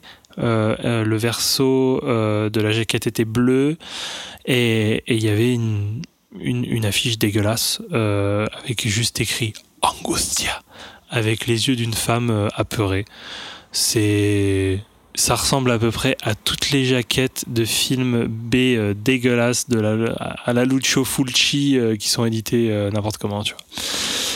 Donc ouais, aucun souvenir euh, de aucun souvenir de de, de, de, de- l'achat de cette édition. Et je me rappelle un jour, j'étais chez mes parents, j'avais laissé cette jaquette chez mes parents parce que je savais que je pouvais pas, voilà, je sais pas, j'avais aucune envie de me de me ruer sur euh, sur cette euh, sur cette euh, sur cette jaquette, sur ce film. J'avais déjà toute ma collection, je crois, à Nancy à l'époque. Je crois que j'habitais à Nancy à l'époque. Et euh, donc je lance ça sur ma, ma superbe PlayStation 2 Lite. Tu te rappelles hein, de celle-là? On avait regardé quelques films là-dessus. On devait mettre un dico pour que ça marche. Ah oui, c'est vrai. Ah là là là là. Et euh, donc au final, je le lance et je, je regarde. Il n'y avait pas de sous-titres français. Et moi, j'ai fait LV2 allemand. Voilà. Donc euh, l'espagnol, moi, euh, no comprendo muchacho, tu vois. ah super, super. C'est pas du tout, euh, c'est pas du tout raciste. Je l'ai vu pour la première fois avec Quentin, du coup, lors de notre programmation de la Cinémathèque de Courcelles-Chaussée en 2018. Euh, qui avait décidé de le voir? Est-ce que c'était toi? C'est une bien bonne question parce que moi, le, avant d'avoir le Blu-ray, j'ai eu le DVD euh, qui était une, qui faisait partie des de la sélection Mad Movies, Ouais. Euh, qui était d'un, enfin, je sais pas si tu te souviens, mais c'était un, un- un DVD de ces bonnes factures. Enfin, Oui. L'image était plutôt, Oui, oui, plutôt correcte. et le effectivement. son également pour un, pour un DVD. Donc, euh, je l'avais trouvé chez un disquaire à Metz, la face cachée. Ça m'avait coûté 3 balles à l'époque. Et c'est possiblement moi qui l'ai, qui l'ai choisi, qui l'avait mis dans le, dans le panier, ouais. Ok, bah écoute, euh, je pense que ça venait de toi, effectivement. Et j'avais dû rebondir en disant Ah, j'avais une édition toute pétée, je pouvais pas la lire. Et euh, je me rappelle que quand on l'a vu, on avait, euh, pas mal phasé sur le film, on était genre Vous allez comprendre pourquoi. Euh, j'ai acheté ce Blu-ray dans un Easy Cash, l'Easy Cash de Saint-Dié-des-Vosges. Voilà, à 4 euros, neuf, sous blister. Il m'attendait dans un bac. Voilà. Et je me suis dit, mais super bonne affaire. Génial. Bon, bah, je repars avec. 4 euros. Les gens, du coup, euh, de Easy Cash ne savent pas ce que, ce que ça vaut réellement. Et euh, en fait, on va voir. Je vais vous présenter un petit peu l'édition et comment on peut trouver, euh, comment on peut trouver l'édition. Et en fait, on peut trouver super facilement cette édition à très bas prix. Je comprends pas pourquoi, parce que je trouve que c'est une pépite de ce film. Si je puis me permettre, mon édition, je l'ai payé 2 euros. En édition Blu-ray, sous blister, 2 euros. Dans un Happy Cash. Ah, mais ouais, t'es obligé- tout le temps obligé de la ramener en disant que t'as en fait, touché moins cher. quoi. Pendant très longtemps, elle était à 10 balles. Et j'étais là, je faisais, oh putain, 10 balles, ça fait mal au cul et tout. Et, euh, et un jour, je- je- j'y retourne, enfin, quelques semaines plus tard, j'y retourne. Et je ressors le, le Blu-ray pour refantasmer un petit peu dessus. Et puis là, je vois qu'il était tité 2 euros. Ah bah, je prends. Et en fait, originellement, comme moi, j'avais le DVD et que je, je- je- voilà, que je trouvais très bien, j'aimais beaucoup le visuel aussi de ce DVD. Contrairement au, au visuel de On va en parler, effectivement. Euh, bah, j'avais décidé de garder le DVD et donc j'avais pris le Blu-ray pour te l'offrir. Rappelle-toi, j'étais venu te rendre visite à Paris et je t'avais sorti ce Blu-ray pour te l'offrir et tu m'as dit, mais en fait, je l'ai déjà. Quand? Ah ben je, je crois que je l'ai dit comme ça dans le verbe. Voilà. Et donc, je, je suis reparti avec. euh, j'ai gardé cette édition Blu-ray. Je me suis séparé de cette édition Tu l'as DVD. vendu sur Vinted à 50 balles. Alors en fait, euh, non, je l'ai. Ah oui, je l'ai vendu. En fait, c'est un gars qui m'a acheté tout un lot de films de genre et, euh, et je lui ai proposé en fait de, de rajouter euh, Angustia dedans. Il ne connaissait pas du tout. Et, euh, Ah oui, effectivement, tu me l'avais dit. et ça. je, je lui ai dit, bah, je lui ai un peu vendu le truc et tout. Il m'a dit, ok, ok, ben, je, vais, je vais le prendre aussi. Et en fait, le mec là, a reçu le colis. 24 heures après, il m'écrit en me disant J'ai vu Angoisse, c'était super et tout, Ça, merci pour ça, la découverte. ça, et ça m'a fait ça, trop c'est des plaisir. belles histoires. Vraiment, c'est ouais. des belles histoires. Ça, j'aime bien ça. C'est les belles histoires de, de partage de, de, de cinéphiles et de bah, d'édition physique. C'est ça qui est beau. Hein c'est ça qu'on prône à Ciné Cinéma. Bah, c'est ça qu'on cherche, ouais, qu'on n'obtient pas forcément. Non, mais c'est vrai.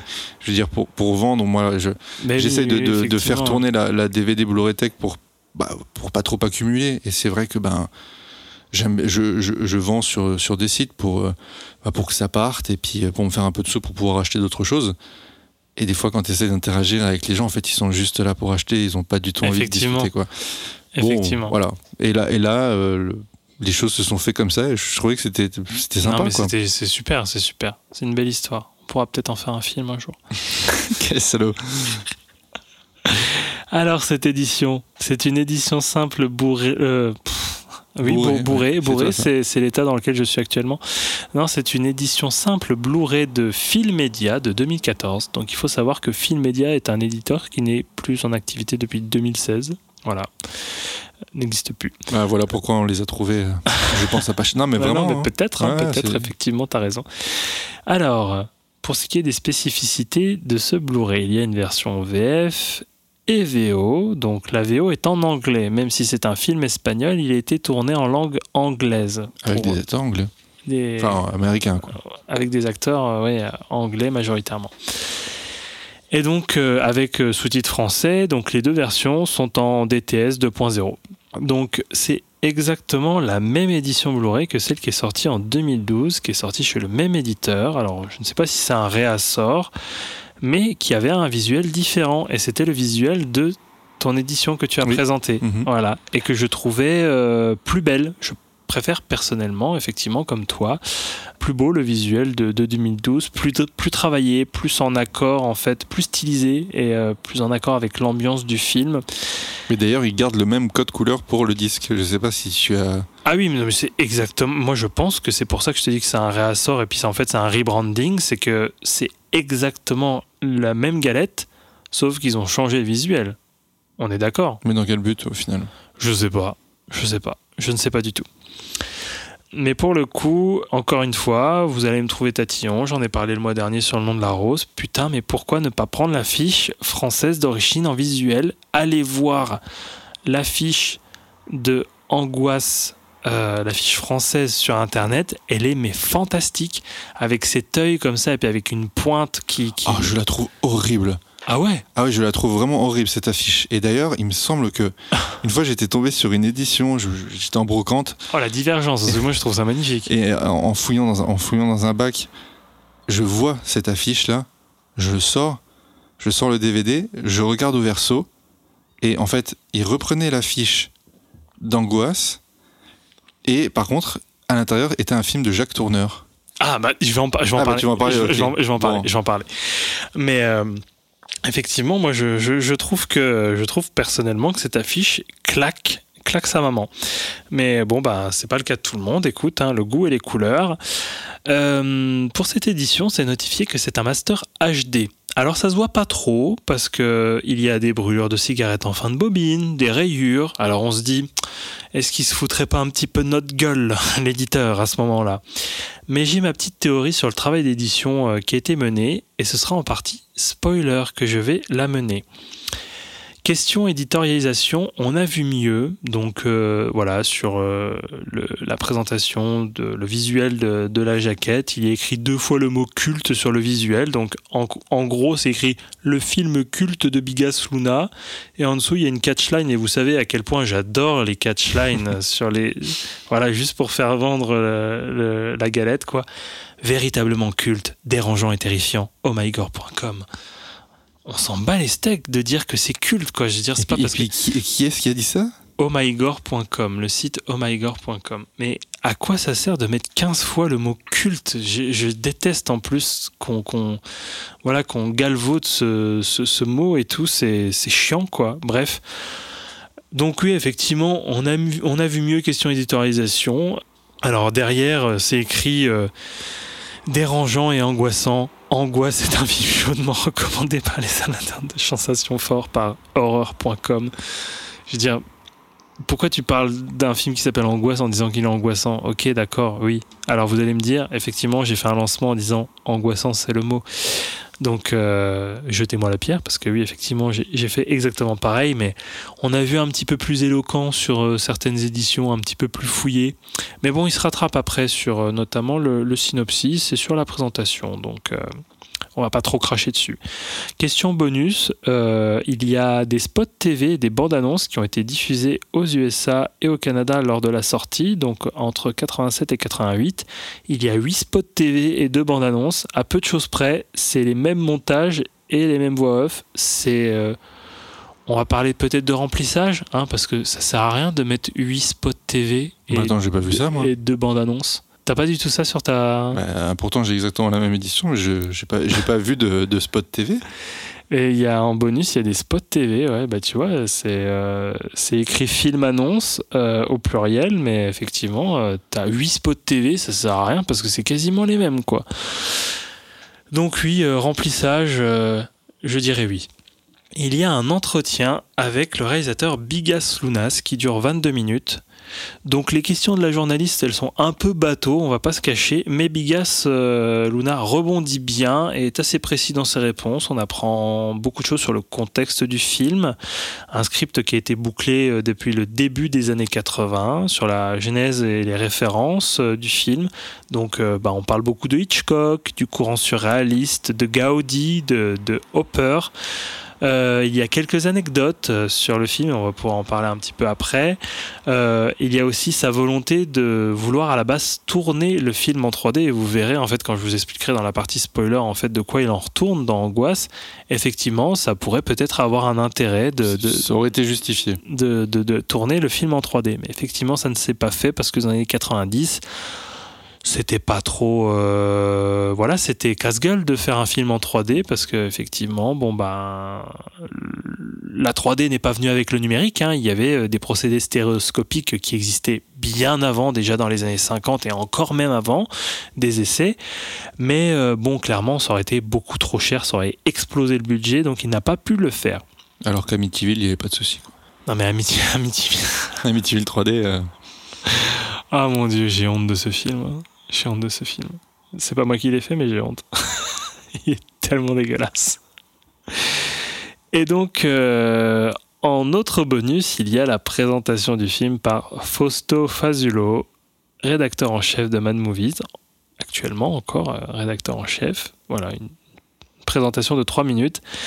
Il n'y a pas de quoi se rincer l'œil, référence à, à ce que je vais peut-être parler après, parce que l'œil de porc. ça, ça tourne beaucoup autour de l'œil dans Angoisse. C'est une, présentation, qui est trop classique, qui est, qui est trop rigide. Euh, il évoque effectivement la, jeunesse du film, donc effectivement c'est une redite avec ce que dit déjà Bigas Luna dans l'entretien euh, que je vous ai présenté plus tôt. On parle de ses influences, des références ciné auxquelles on peut le lier, etc.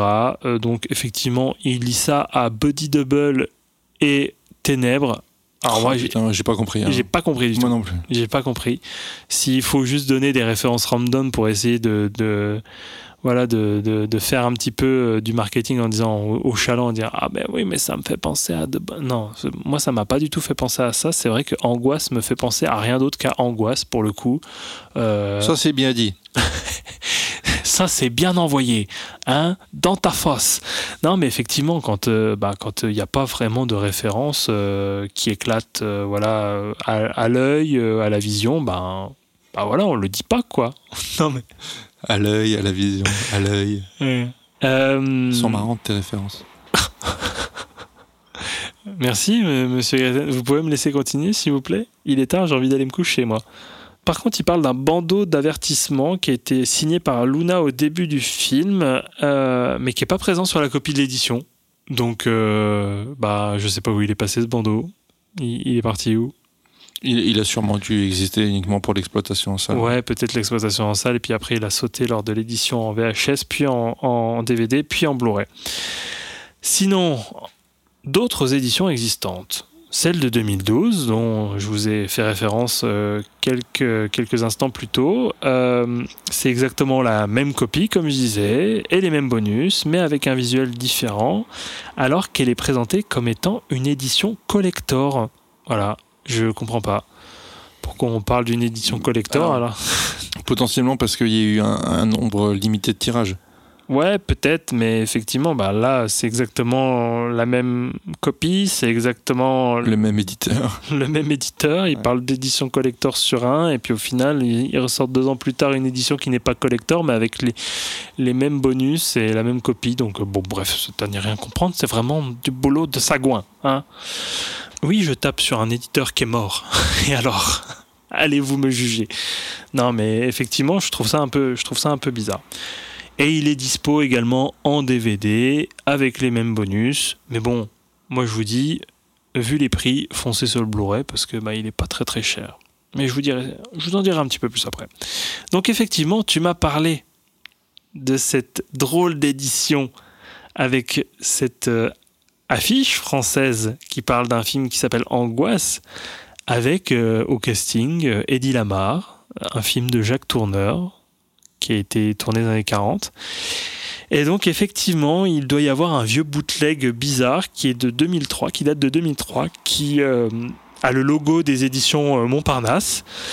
Euh, donc une édition, un éditeur tout à fait respectable hein, qui, continue d'exercer. D'ailleurs, ils ont sorti Ne nous délivrez pas du mal, je crois, dernièrement, un film qui m'intrigue beaucoup.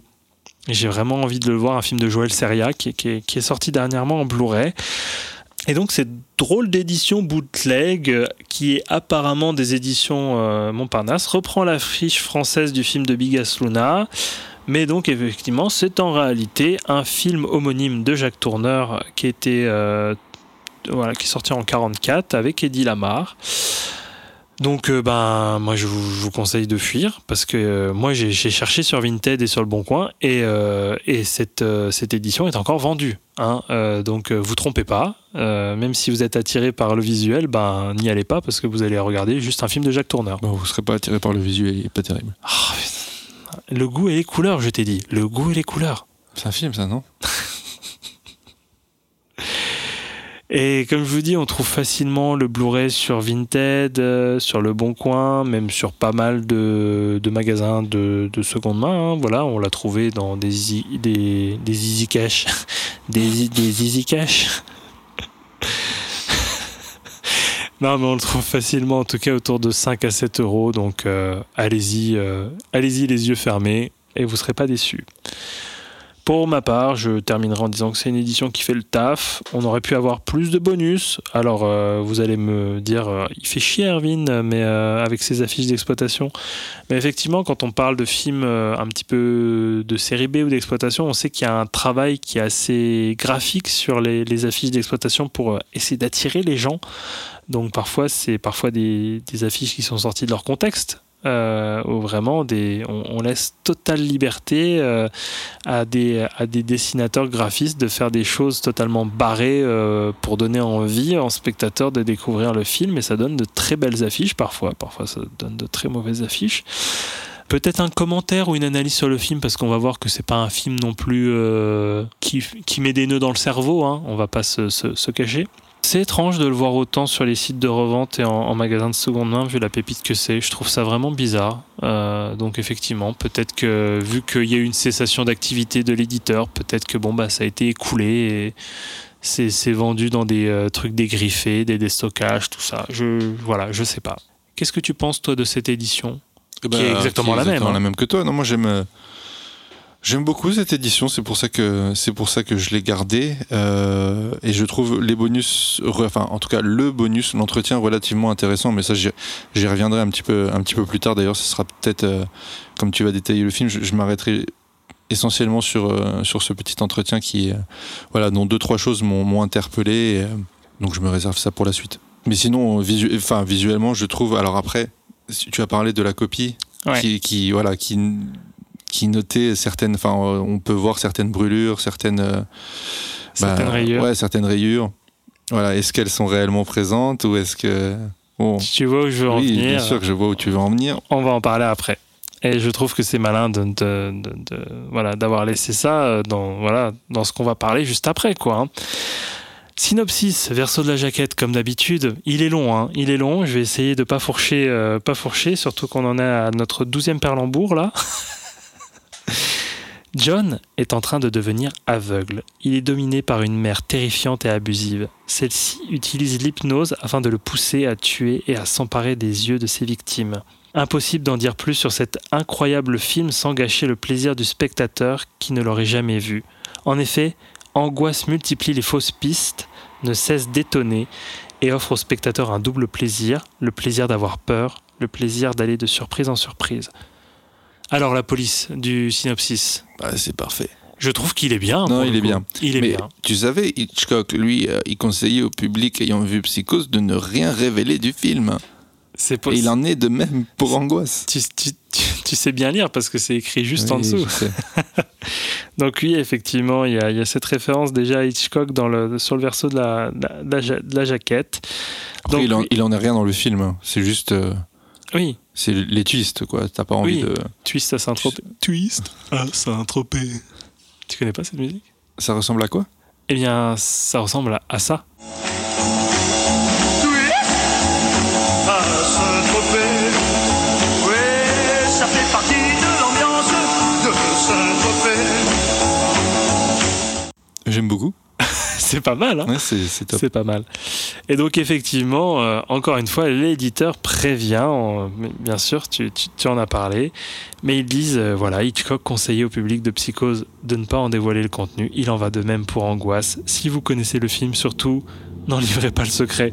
C'est exactement ce qu'on va faire d'ici quelques instants.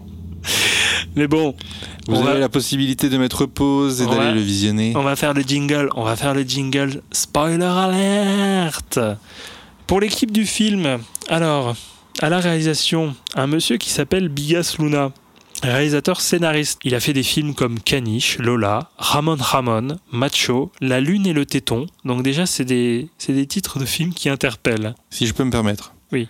Et je suis allé vérifier parce qu'on s'était posé la question juste avant. J'ai vu que Ramon Ramon était disponible sur Arte. Et là, je viens vérifier. Il, il est disponible jusqu'en janvier 2023. Ah, super Donc, si ça Bah, vous intéresse, Voilà. vous avez la possibilité de le voir gratuitement sur, euh, sur Arte TV. Eh ben, moi, je, je vais de ce pas aller euh, compléter en tout cas cette filmographie de Bigas Luna parce que je n'ai vu pour l'instant que Angoisse. Et je suis très intéressé par, euh, par ces films. Pepon euh, Coromina est le, producteur du film et le poteau de Bigas Luna. Euh, donc, il faut juste savoir pour l'anecdote que euh, Bigas Luna a vécu quelques années aux États-Unis, à LA, Los Angeles, et qu'il a essayé de faire financer son film aux États-Unis et personne n'en a voulu. Et donc, il est revenu la queue entre les jambes en Espagne. Il a été voir son pote Pépone et il a dit Écoute, Pépone, t'as pas quelques pépettes à me filer pour, te- pour- pour faire mon je crois qu'il se parlait exactement comme ça. Exactement comme ça. Et Pépone, j'adore ce prénom Pépone. Et Pépone, il a dit écoute, pas de souci, poteau, je te file 3 millions et je te fais le film que tu veux. Donc effectivement, bah, c'est c'est important de, de- de parler de, de ce Pépone Coromina. À la photographie, un certain Joseph M. Civit. Et vous allez voir que je vais vous dire euh, toute une chier de, de noms, mais euh, ils n'ont pas fait des films, on va dire, euh, bah, connus du grand public. Ça ne servira à rien de faire une enfilade de, de titres en plus de films que je n'ai pas vus. Donc, mais on va juste les citer parce que quand même, c'est l'équipe du film, c'est des gens importants et tout. Ils ont participé à la production de ce- cette petite pépite qui est Angustia, donc il faut vraiment leur rendre hommage. Tom Sabine, et pas Tom Savini, euh, au montage, Felipe de Paco à la direction artistique, et Dieu sait que la direction artistique et l'ADA est fantastique sur ce film, José Manuel Pagan à la musique, Mathilde Fabrega au make-up artiste, et Francisco Teres aux effets spéciaux. Alors Bigas Luna, c'est un réalisateur qui est un peu à part dans la production espagnole. Rien que le film Caniche, euh, je vous explique un petit peu le, début du film de Caniche. C'est un frère et une sœur qui vivent une relation un petit peu trop fusionnelle et qui se prennent un petit peu trop de passion pour un chien. Euh, ça donne euh, une idée du degré de marginalité de son cinéma. Voilà, je ne vais pas vous en dévoiler plus sur Caniche. J'aimerais bien, euh, j'aimerais bien euh, voir Caniche. Ça, ça m'in- ça m'intrigue beaucoup. Ça a l'air d'être vraiment fucked up. Euh, il faut aussi préciser que Bigas Luna a lancé la carrière de Javier Bardem et de Penelope Cruz dans Ramon Ramon, donc le film que tu as cité plus tôt, qui est disponible sur arte.tv. Et Bigas Luna, malheureusement, est décédé en 2013. Euh, je ne sais plus euh, de quoi, mais euh, le pauvre, il n'est plus de ce monde. c'est- malheureux.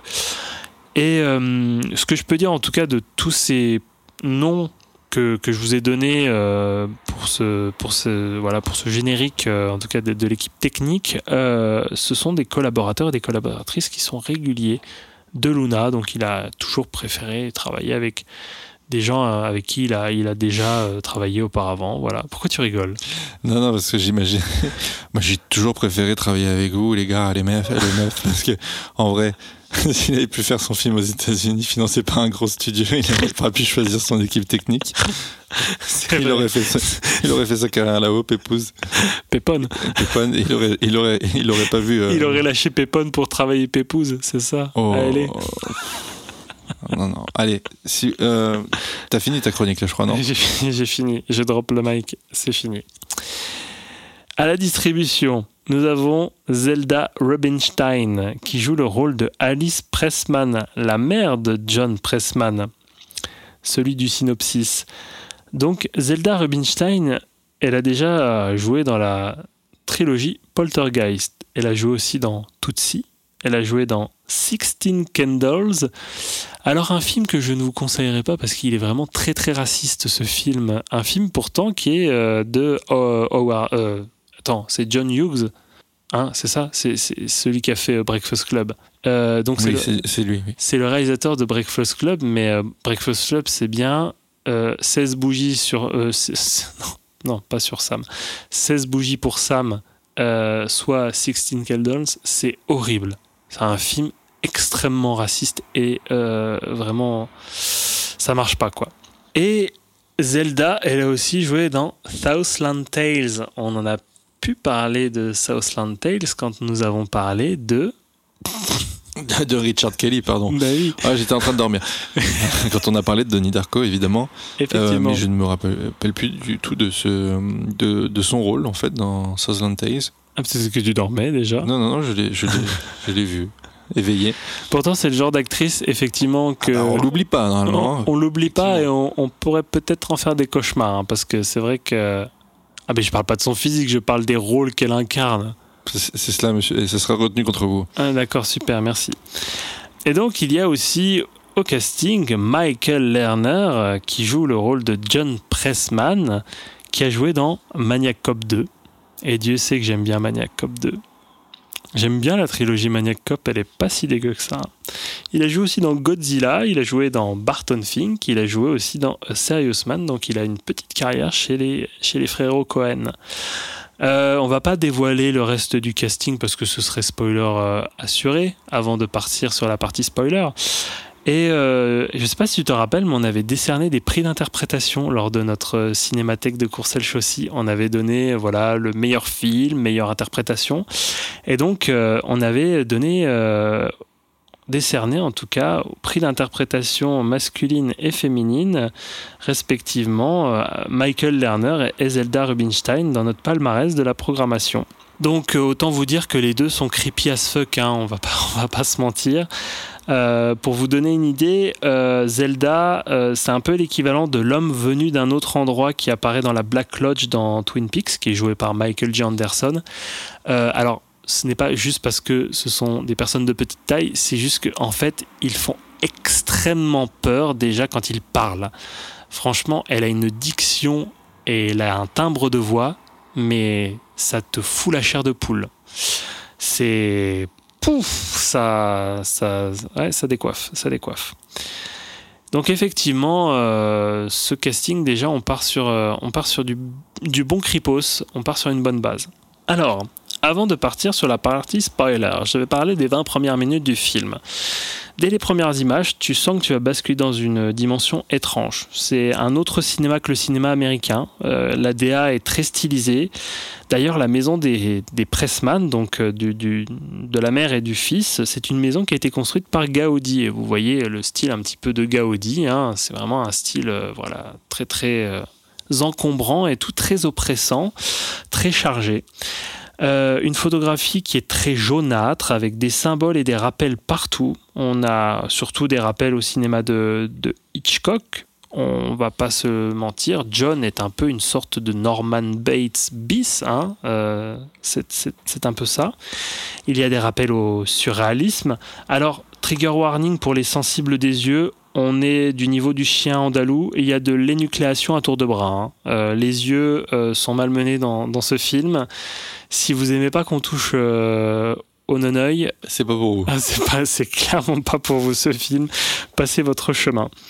D'ailleurs, Trigger Warning bis, c'est un film qui est interdit au moins de 16 ans. C'est pas une comédie familiale, hein, on est d'accord. Il y a des scènes et des situations qui peuvent traumatiser, Euh, mais véritablement. Donc, euh, je, je préfère prévenir euh, les auditeurs et auditrices un petit peu euh, voilà sensibles sur ces voilà sur ces questions, euh, voilà, sur- ces thématiques. Passez votre chemin ou, vraiment euh, ouais, faut, faut, faut pas y aller parce que ça peut être effectivement traumatisant. Donc, Angustia commence comme un film bis bien glauque.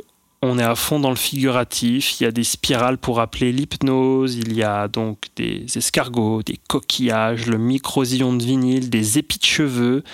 Tout est dans effectivement ce côté circulaire infini qui rappelle euh, l'hypnose. Euh, Il y a des, des formes circulaires qui font appel à l'œil. C'est vraiment obsessionnel. C'est partout quoi. Et donc je- j'en finis pour cette partie non spoiler, comme pour Terreur sur la ligne. On est sur 20 premières minutes de haute volée qui sont très prenantes, étouffantes, puis vient un retournement de situation. Et là, c'est la partie spoiler. Jingle. Jingle partie spoiler. On n'en a pas. Super. Tu nous fais une petite partie spoiler? C'est la partie spoiler. C'est la partie spoiler alerte. C'est la partie spoiler alerte. Passez votre chemin si vous n'avez pas vu le film. C'est bon? On peut y aller? Alors, nous sommes là en plein dans le spoiler. Passé les 20 premières minutes du film, on se rend compte que ce qu'on voit depuis le début est un film dans le film, car on se retrouve dans une salle de cinéma qui projette. Oh, oh, mon cerveau, il a explosé.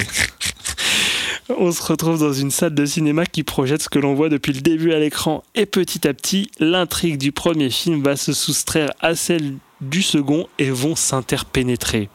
Je m'explique. Il y a un côté déjà méta et mise en abîme qui va devenir l'intérêt principal du film et qui va questionner le rapport du spectateur aux images. Alors, dans le, dans le bonus, Luna voulait faire de l'écran un miroir. Angoisse devient donc un, espèce de film gigogne poussé à l'extrême. Il va chercher à confondre de plus en plus les deux niveaux de réalité, si on peut dire, entre le film et la salle où est projeté le film, par des séquences miroirs. Le but étant de faire dialoguer ces niveaux ensemble et de montrer comment interagit une audience devant un film. Dans ce même bonus, Luna explique cette sensation quand l'écran nous envahit, nous absorbe et que on finit par le pénétrer. Ça met en évidence également le côté inconfortable que l'on peut avoir au cinéma, la sensation d'être piégé, être obligé de regarder les images qui nous sont présentées. C'est difficile de s'en détourner. J'ai un exemple par, exemple d'une séance. euh, bah, J'en ai parlé euh, d'ailleurs euh, dans l'épisode précédent de, Détroit, un film qui m'a grandement marqué. Clairement, on peut pas dire que c'est un film préf, hein, parce que moi je suis allé voir Détroit avec ma compagne. Euh, déjà, je devais essayer de rassurer ma compagne qui se sentait extrêmement mal, mais effectivement, en plus de gérer euh, le côté euh, grandement inconfortable de la réception de ma compagne, bah, moi aussi, j'étais pas bien. Et il y a plein de gens qui sont sortis. Et c'est l'une des première fois de ma vie où j'ai senti des gens qui étaient vraiment pas bien du tout et qui ne sortaient pas parce que le film était dur, mais que le film était difficilement supportable. Euh, T'as été le voir, toi, Détroit? Tu l'as vu? Je, je l'ai vu, mais pas en salle. Donc, euh, en fait, j'ai peut-être pas eu le même ressenti parce que justement, j'étais pas en Mm. salle. À la maison, je l'ai regardé comme, euh, comme j'aurais regardé euh, n'importe quel autre film. Alors, oui, il y a des séquences qui sont très Ouais. dures à regarder de par leur violence. Mais euh, oui, je, je, je pense que l'effet euh, ne- n'est pas le même en salle. Et voilà, il en va de même pour Angustia. Je pense que si je l'avais vu en salle, Ouais. j'aurais pas eu la, la- la même, euh, en tout cas le même ressenti. Quoi. Mais j'ai déjà eu, moi, cette sensation, voilà, dés- désagréable d'être piégé par un film où, effectivement, euh, tu as totalement un libre arbitre. hein. Tu peux totalement, euh, voilà, partir de la salle et tout. Mais, moi, quand je suis intéressé, bah, je veux rester, même si ça me fait peur, même si ça me met mal à l'aise. Et que bah, je, je pars rarement d'une salle de cinéma, euh, sauf si c'est vraiment nul. Et même, que, même quand que j'ai payé, merde. oui. Mais même quand c'est nul, je reste jusqu'à la fin parce que au moins j'ai le plaisir de pouvoir dire que c'est de la merde vu que je l'ai vu en entier. C'est vrai que toi t'aimes pas. euh, Non, je veux mais pas. même pas, il en est de même pour les, les, Ah oui, non, quand même. les DVD, les. Ah oui, non, je- je veux Tu- pas arrêter veux au- aller au bout. Je, je vais aller au Mm. bout, même si je me fais chier à la mort. Le seul film que j'ai pas, euh, j'ai- pas continué, c'était euh, c'était Mission Impossible Protocole euh, Fantôme ou Rogue, ou Rogue, Putain. Rogue Nation. T'en as, continué des bien pires. hein. Ouais, non, mais celui-là, j'arrive pas. Faudrait que je le termine un jour. Parce qu'il était vraiment, vraiment nul. Euh, donc, ouais, effectivement, cette sensation d'être piégé dans une salle de cinéma, je pense que tout le monde l'a ressenti à un moment donné. C'est quelque chose euh, de très rare, mais qui est commun à tous et à toutes. C'est presque comme être pris en otage, ce qui est littéralement le cas dans le film euh, que, que je vous présente. On en parlera un peu après. Et d'un autre côté, ça montre ce côté hypnotisant, quasi planant de l'expérience en salle, attiré par la lumière et les images qui nous sont présentées. Donc effectivement, encore une fois, un double discours sur l'hypnose. Et Bigas Luna, il va loin dans cette inception cinématographique, si je puis dire, car dans le premier film, le personnage de John se rend dans un cinéma où est projeté Le Monde Perdu, un film muet avec des dinosaures, avec des gros dinosaures pour énucléer des gens et puis pour collecter euh, un nombre incalculable euh, de yeux. Euh, et à la fin, on se rend compte au générique euh, du film, du, du film Angustia, hein, je parle, hein, que tout ça n'était qu'un seul et même film et qu'on se situait dans une autre salle de cinéma avec dans dans d'autres le film. Exactement, avec d'autres spectateurs. Donc là, vous êtes en train de vous dire, waouh, c'est un peu, c'est un peu compliqué cette histoire. Donc euh, effectivement, comme l'a dit euh, Quentin, c'est un film dans le film dans le film. Il y a aussi dans Angoisse une dimension voyeuriste. Luna, il a pensé, euh, encore une fois, rappel à Hitchcock, à Fenêtre sur cour, où le spectateur est observateur de plusieurs niveaux dans le cadre. James Stewart qui observe depuis sa, fenêtre une multitude d'événements qui se passent dans l'immeuble qui- qu'il a en vis-à-vis. Et d'ailleurs, en tant qu'Espagnol, je le soupçonne de jouer sur la réception, le côté sensible du public américain. C'est pas anodin que le film soit situé aux États-Unis, avec le discours qu'il souhaite véhiculer euh, dans, dans le film, parce qu'il va se passer une chose étrange dans le cinéma, c'est que effectivement, il va y avoir un maniaque, un fou, qui dans la salle de cinéma où on voit le film qu'on était censé voir au début, un, fou qui va commencer en fait à, tuer des gens. Et, euh, euh, il a vu beaucoup trop de fois le film.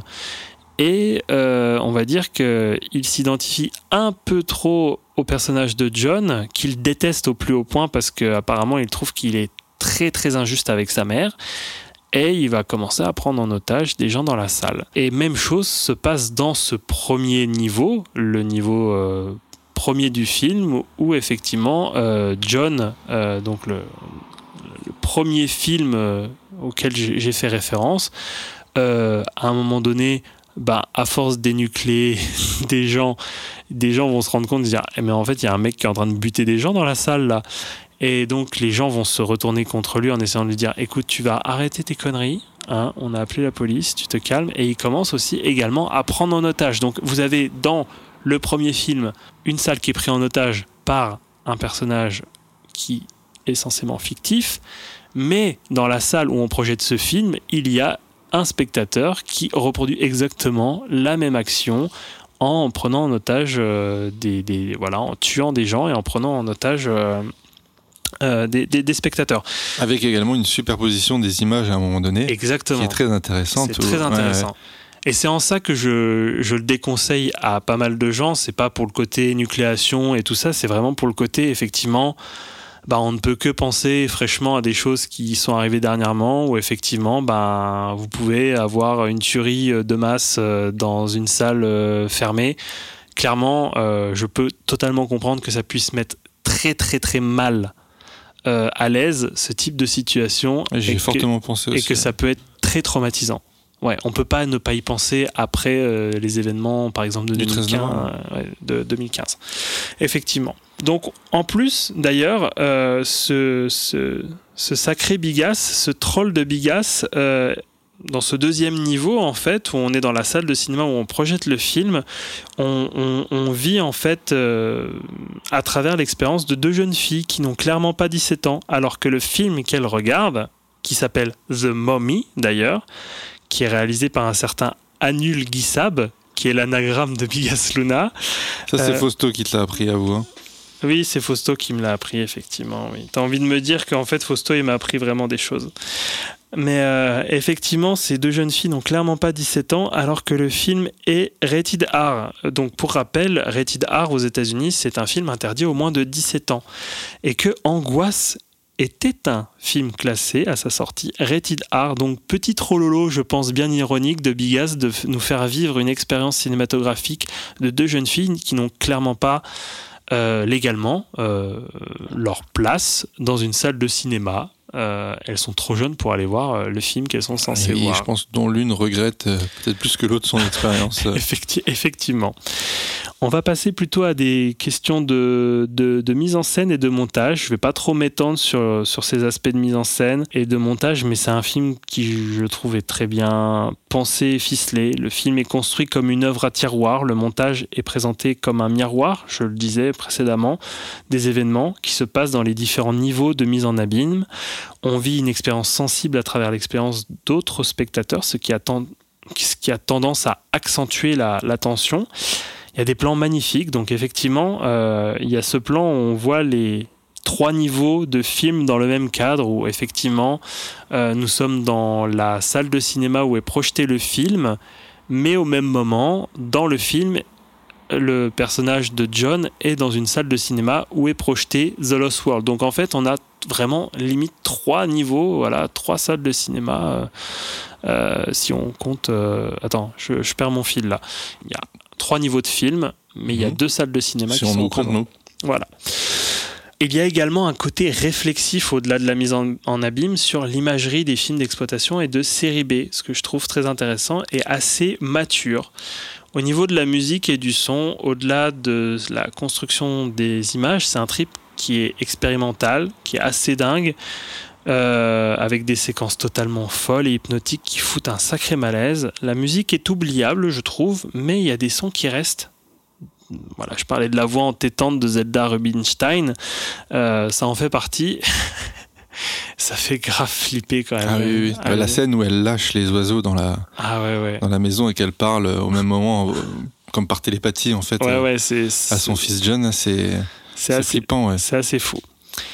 Euh, côté photographie, je reviens en vitesse sur la qualité du master de ce fameux Blu-ray. Alors c'est vrai, il y a des brûlures de cigarettes et des rayures de pellicule, mais elles n'apparaissent de mémoire que dans le premier film qu'on voit, dans ces 20 premières minutes. Et je trouve que c'est plutôt intér- intéressant d'avoir Mmh. gardé sciemment ces éléments. Non? Non, non, il y en a, il y en a bien sûr? après, oui, Il oui. y en a bien après? Ouais. Ah merde, ça coupe tout mon truc. Ah, je suis désolé, mais tu peux continuer, puis éventuellement je couperai ce Non mais non mais je, non non mais effectivement. Non non non ah bah non bien sûr. Si tu en as vu après euh, c'est moi qui ai, qui ai mal vu le truc. Mais je trouvais que c'était plutôt intelligent euh, d'avoir gardé sciemment ces éléments et de ne pas les gommer par erreur ou les lisser euh, pour euh, voilà parce que ça pourrait donner des indices effectivement. Ben, les 20 premières minutes sont un film dans un film mais on ne le sait pas encore et on voit les brûlures de cigarettes on voit des rayures on peut s'imaginer les, les, rajou- les rajouter en fait ou les Oui. accentuer. euh, Effectivement. Et donc, bon, bah, tu me coupes l'herbe sous le pied, mais tu as bien fait de me le dire parce que, bah, pour moi, en fait, dans ma tête, euh, bah, c'était pendant ces 20 premières minutes Mhm. et on les voyait pas après. Non, non, mais dans la scène, donc dans le euh, le cinéma euh, aux États-Unis, je crois que c'est censé se situer euh, à Los Angeles, c'est ça? L'action, elle se passe à Los Angeles? Ouais. Ils- parce que la- le- en fait, ils ont reproduit les décors. De, Ils ont reproduit les décors. En fait, qu'ils ont ils pas tourné aux ils ont pris- États-Unis. Ils ont pris une rue de Barcelone qu'ils ont reconstruit à l'identique comme si c'était à Los Angeles. C'est- assez bluffant d'ailleurs. Mais bon, je rebondis une dernière fois. Vu qu'on est dans un film, dans un film, dans un film, c'est peut-être là qu'il y a aussi des rayures ça peut donner une indication. Et voilà, Sol. tout à fait. Tu, mais Effectivement. tu rebondis très bien. Voilà. Donc, euh, est-ce que. D'ailleurs, moi, j'ai, je- comme je suis là actuellement dans un film, j'ai également des brûlures de cigarettes. Et des... T'es juste en train de t'endormir, je vois tes yeux tout rouges. Et donc, euh, oui, effectivement, euh, est-ce que c'est un oubli euh, de ce nouveau master par les éditeurs ou est-ce que c'est vraiment juste gardé parce que bah, ça faisait partie du cahier des charges de, de l'éditeur de les garder? Ça donne presque un charme, en fait. Ouais, c'est plutôt pas mal, c'est plutôt pas mal. C'est juste que j'espère en tout cas que c'est réfléchi et que c'est pas juste, ouais, c'est juste pas laissé parce que par flemme de de pas les gommer, tu vois. Ce serait vraiment nul pour un Blu-ray. Donc euh, côté effets spéciaux et anecdotes euh, pour terminer, on n'use pas beaucoup d'effets pratiques. Il n'y a pas besoin de plus de toute façon déjà avec toute l'imagerie mise en place. Mais ça fait son effet. Et d'ailleurs, il y a une anecdote qui est très drôle. Tu parlais de Dieu de cochon, effectivement. Euh, dans le bonus de, l'entretien de Bigas Luna, effectivement, il parle de, de ses yeux. Voilà, il a dû énucléer pas mal de gens dans son film et pour trouver pas mal, euh, pas mal d'yeux pour son film, il devait aller chez le boucher chercher des yeux de cochon. Voilà, qu'il gardait dans une glacière Coca-Cola, ce qui a fait peur à une des femmes de ménage qui avait envie de se rafraîchir à un moment donné sur le plateau et qui a vu à la place des canettes de Coca-Cola plein d'yeux de cochon. Et puis, c'est bien de se rafraîchir avec du Coca-Cola, c'est idéal. C'est pas mal. Voilà. Donc oui, effectivement, c'est juste que tu ouvres la glacière, tu vois ça, tu... Et cette, cette anecdote-là est coup- couplée avec une autre anecdote d'ailleurs dans le, dans le bonus, Ouais. avec la dinde de Zelda, quand euh, lui et le producteur vont manger chez, Zelda. Mais en fait, je n'ai pas compris l'histoire, mais pas Eh, du tout. Il a trouvé ça hilarant, mais moi, c'est vrai que j'ai pas compris. C'est- C'est c'est une histoire de dinde pas cuite. C'est pas drôle du tout, en fait. Non, c'est- Bah, Zelda, ta dinde, elle est pas cuite, tu sais pas cuisiner, c'est tout. Euh, Merde, voilà, on commande à bouffer et puis c'est tout. Fin de l'histoire. Alors, question réception. Ce film a pas mal traversé les festivals. Il a eu aussi pas mal de prix. Une mention spéciale pour la photographie de Joseph M. Civit au festival d'Avoriaz de 88. Un corbeau d'or au BIF 88 de Bruxelles le Grand Prix du public et prix du meilleur scénario au Festival international du film fantastique et de science-fiction de Paris en 88, et un Goya, donc qui est l'équivalent des Césars en Espagne? C'était la deuxième édition des Goya, euh, des meilleurs effets spéciaux. Alors, bon, vous allez me dire, en termes de réception, ce film a une ambivalence. Et on va peut-être pouvoir en parler un petit peu sur ce message ou la morale du film. Luna dit dans l'entretien du Blu-ray qu'à travers Angustia, il voulait proposer un examen critique, je le cite, sur notre rapport au film et à notre responsabilité en tant que cinéaste de ce qu'on montre. Et sur notre choix de regarder ou de ne pas regarder les images euh, qui nous sont présentées. Alors c'est vrai que pour un pur film de genre comme Angoisse, si on veut se faire l'avocat du diable en usant de raccourcis euh, du type euh, les images violentes rendent violents les gens, on a un boulevard. C'est vrai qu'il y a un fou qui reproduit les scènes d'un film où on tue pour retirer les yeux des gens et on finit par faire un massacre dans un cinéma. Puis en plus, en plus de reproduire, il, il interagit carrément avec le film Exactement. en s'adressant à la mer. Exactement. Donc on peut voir ça comme euh, une tentative de se tirer une balle dans le pied, et de, de faire son petit malin ou ce- son petit troll en essayant de donner raison à certains détracteurs qui pensent à, ce type de, à ce type de discours. Et pour ça, je vous conseille, euh, alors on a parlé du PIFcast euh, encore dans, cette, euh, dans, cette, dans cet épisode, je vous conseille un débat qui est à la fois très intéressant mais un peu houleux qui est présent dans le PIFcast numéro 79 euh, qui s'appelle Les soldats de l'Iber qui est consacré au film fantastique espagnol. Et sur cette question, sur la réception du film et sur son discours assez ambivalent. Alors, apparemment, Bigas Luna euh, a eu peur que son film donne des idées à des illuminés dans, dans les salles où était projeté euh, euh, le film. C'est vrai que bah, il- après coup, il a dû se dire putain merde, j'ai peut- j'ai peut-être fait une connerie. Comme dirait Fabien Barthez dans Les Guignols. Oh, j'ai fait une connerie.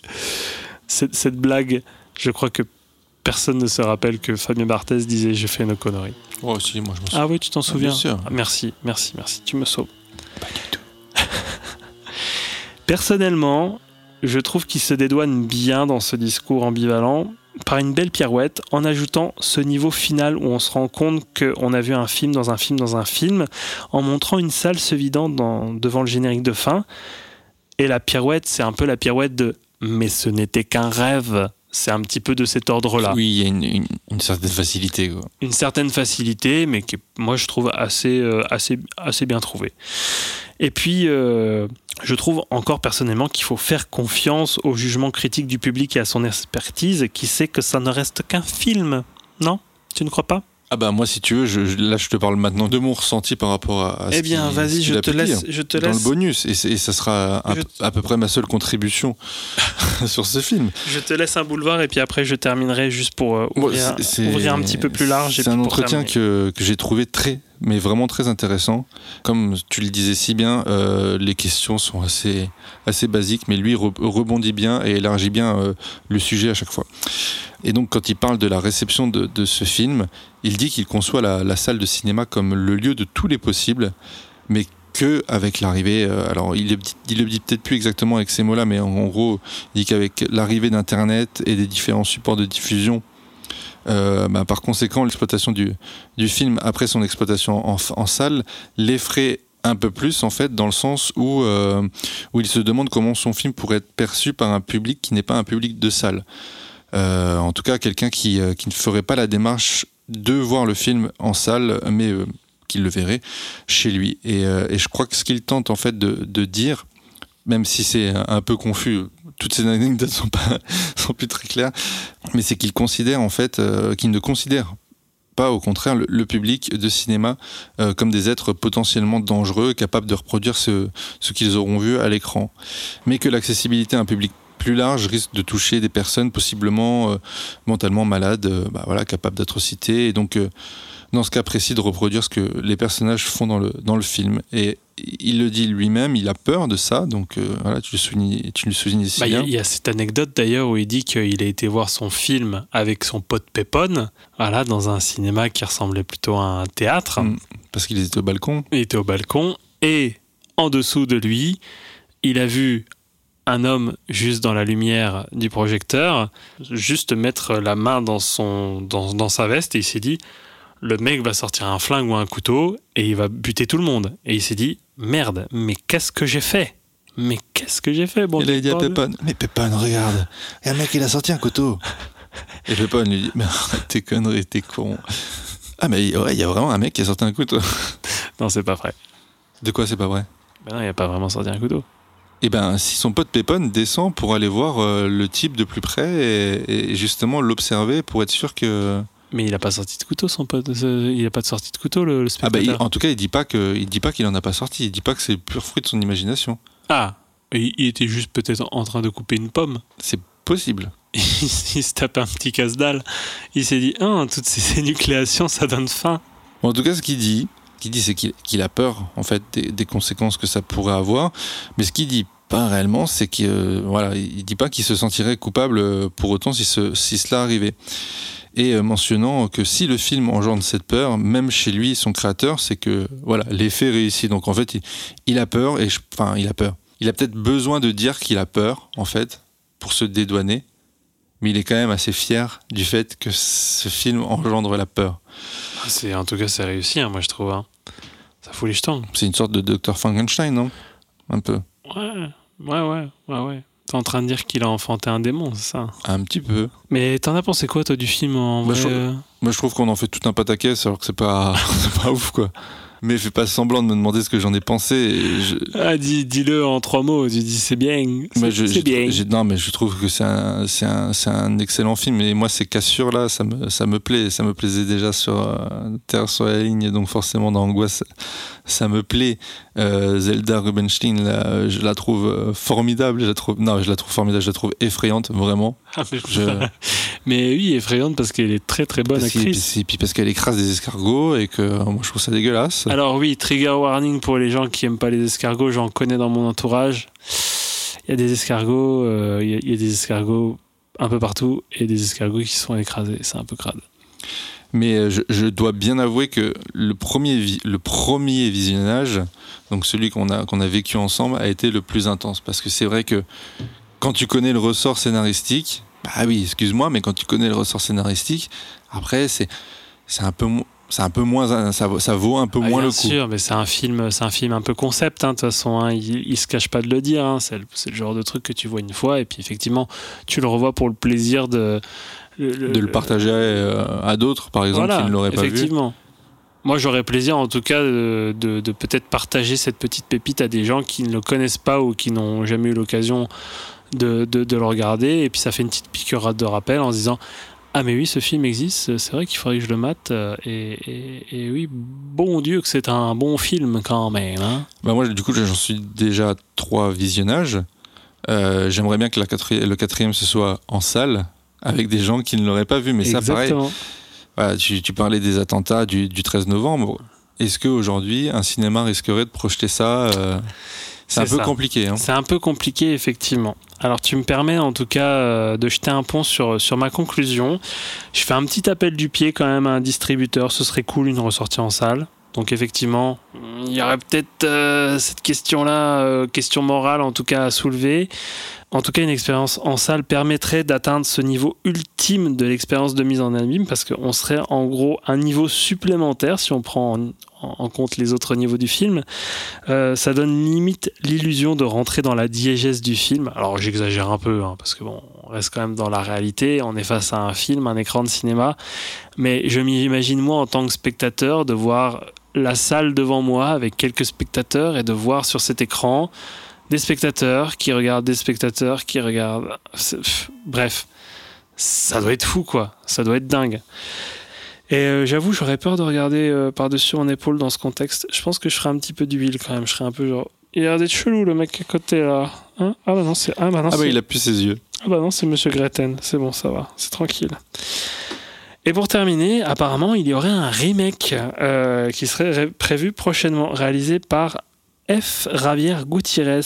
Ce monsieur a fait le cercle Ring en 2017. Est-ce qu'il serait fait en 3D Le cercle Ring en 2017. Oui, il y a un film qui s'appelle Le Cercle Ring qui a été fait Ah en oui, c'est de- c'est le- 2017. le- la suite quoi. De... Ouais. Ouais, de- je, je sais pas. Ring. je- je- moi, j'y comprends plus rien. à Ring, j'en ai 15 000. je- Bah non, mais il y, y a eu trois. Il y a Ring, enfin Ring 0, il y a- Ring, euh, Ring et Ring 2. Il y en a des Japonais, il y en a des Américains. non, mais voilà, quoi. À un moment donné, il faut arrêter. Donc, oui, effectivement, ce réalisateur euh, serait euh, en train de préparer un remake, une nouvelle adaptation de Non, Angoisse. Alors attends, ah, parce qu'en fait, ouais, je voulais juste. Et ça, ça, ça, ça, ça je- puer, ça, que- ça semble puer du cul, ça. hein. Non, mais surtout, ça semble être dans les tiroirs depuis je sais pas combien de temps, parce que le bonus, dans le bonus, il, il en parle déjà. Le mec est mort en 2013. Il était clairement pas en train de canner dans le bonus.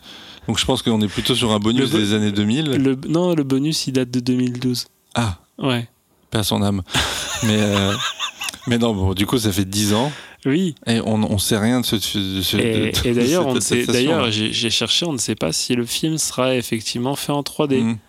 Parce qu'on est p- clairement plus à la mode. euh, Parce qu'en 2012, de faire un projet de remake en 3D, ça tenait la route. Parce que c'est vrai qu'on était dans la vague des films en 3D avec, euh, on va dire, le développement euh, et puis la transition numérique en salle avec beaucoup de films en 3D. Euh, peu beaucoup de films en 3D en salle maintenant. hein, donc, je ne sais pas s'il sera en 3D. À voir, mais. Je sais pas si j'aurais envie de jeter un œil à ce remake. Ça... Moi, je dis ça Ah, si, par curiosité. moi, je dis ça pue, du- ça pue du huc. Ça pue du huc. Je terminerai là-dessus. Ça pue du huc. enfin, pour terminer, pour moi, c'est pas un film de petit malin. C'est un film concept, théorique, mature, qui est conscient et qui questionne sérieusement beaucoup de dimensions de l'expérience cinématographique. Et je vous rends l'antenne. It's like nothing you've ever experienced. It affects you in a way no movie ever has. You can feel it in your eyes, inside your head, hypnotizing you, changing you. Then it starts playing with your mind. You feel like he's there beside you. And maybe he is. What are you looking at? Anguish. Just don't turn around. Et je la reprends l'antenne parce qu'en fait, c'est à moi de faire gagner le, le- le DVD à gagner pour terminer. Il est 4h30 du matin. Ah, tu verrais la gueule de tes yeux. Et toi, tu verrais la tienne. Et donc, oui, effectivement, je dois vous faire gagner le DVD du mois que j'ai fraîchement pêché aujourd'hui. Nous sommes allés dans un Cash Express, C'était un cash express, oui. le Cash Express de Saint-Avold. Euh, et donc, euh, je suis allé dans le bac à 50 centimes. Hein, faut pas déconner, les mecs. Hein, euh, je vais pas vous, je, vais- je vais pas vous, je vais pas vous faire gagner un steelbook à 20 balles. Mais c'est un très bon film. Je Ah ouais, franchement, pour 50 cents. Bah, pour 50 cents, franchement, c'est un très bon film. Alors, le synopsis, attention, il est très court, très concis. Trois mots, comme Julien Lepers, un indice en bas de votre écran. Il a vécu dans la rue pendant 20 ans. Joueur, voleur, junkie, tueur, flic. Il enquête sur le viol d'une jolie religieuse. Maintenant, il va entamer sa descente aux enfers, en quête de rédemption. En tout cas, ce que je peux vous dire sur l'édition, c'est que c'est une édition de chez Wildside, donc c'est pas de la gnognotte, les mecs, quand même. hein. Et qu'est-ce qu'on pourrait dire d'autre euh, Que c'est un film. euh, On peut dire quelque chose sur le film? Parce que c'est vrai que c'est pas. Voilà quoi, c'est pas, c'est pas beaucoup. Peut-être le meilleur film de, Du de la réalisateur de son ouais. Bah, je sais pas. Je sais pas parce que j'ai pas vu certains films. J'en ai acheté un de lui dernièrement. C'était quoi que t'avais pris l'ange de la vengeance- non? Ah oui Bah, sinon, tu peux dire le titre. Tu peux Ah dire... merde, Sinon, tu peux dire le. pardon. Sinon, tu peux dire le, le réalisateur et puis le titre du film. hein, euh. Non, bah écoutez, voilà. Les cinéphiles, vous saurez, c'est c'est le réalisateur de L'Ange de la Vengeance. Ce sera, en tout cas, l'indice euh, de, ce, voilà, de ce DVD à gagner. Et, et on va terminer, puis on va aller se coucher, hein, parce qu'il est déjà 4h30 du matin, en espérant euh, que vous passerez une bonne soirée de l'Halloween en notre compagnie avec ces très très beaux films que nous venons de vous présenter. Et puis, sobrement, on vous dit au mois prochain, on vous fait des gros bisous. Salut les cinéphiles Salut les cinéphiles. C'est ma catchline, ça.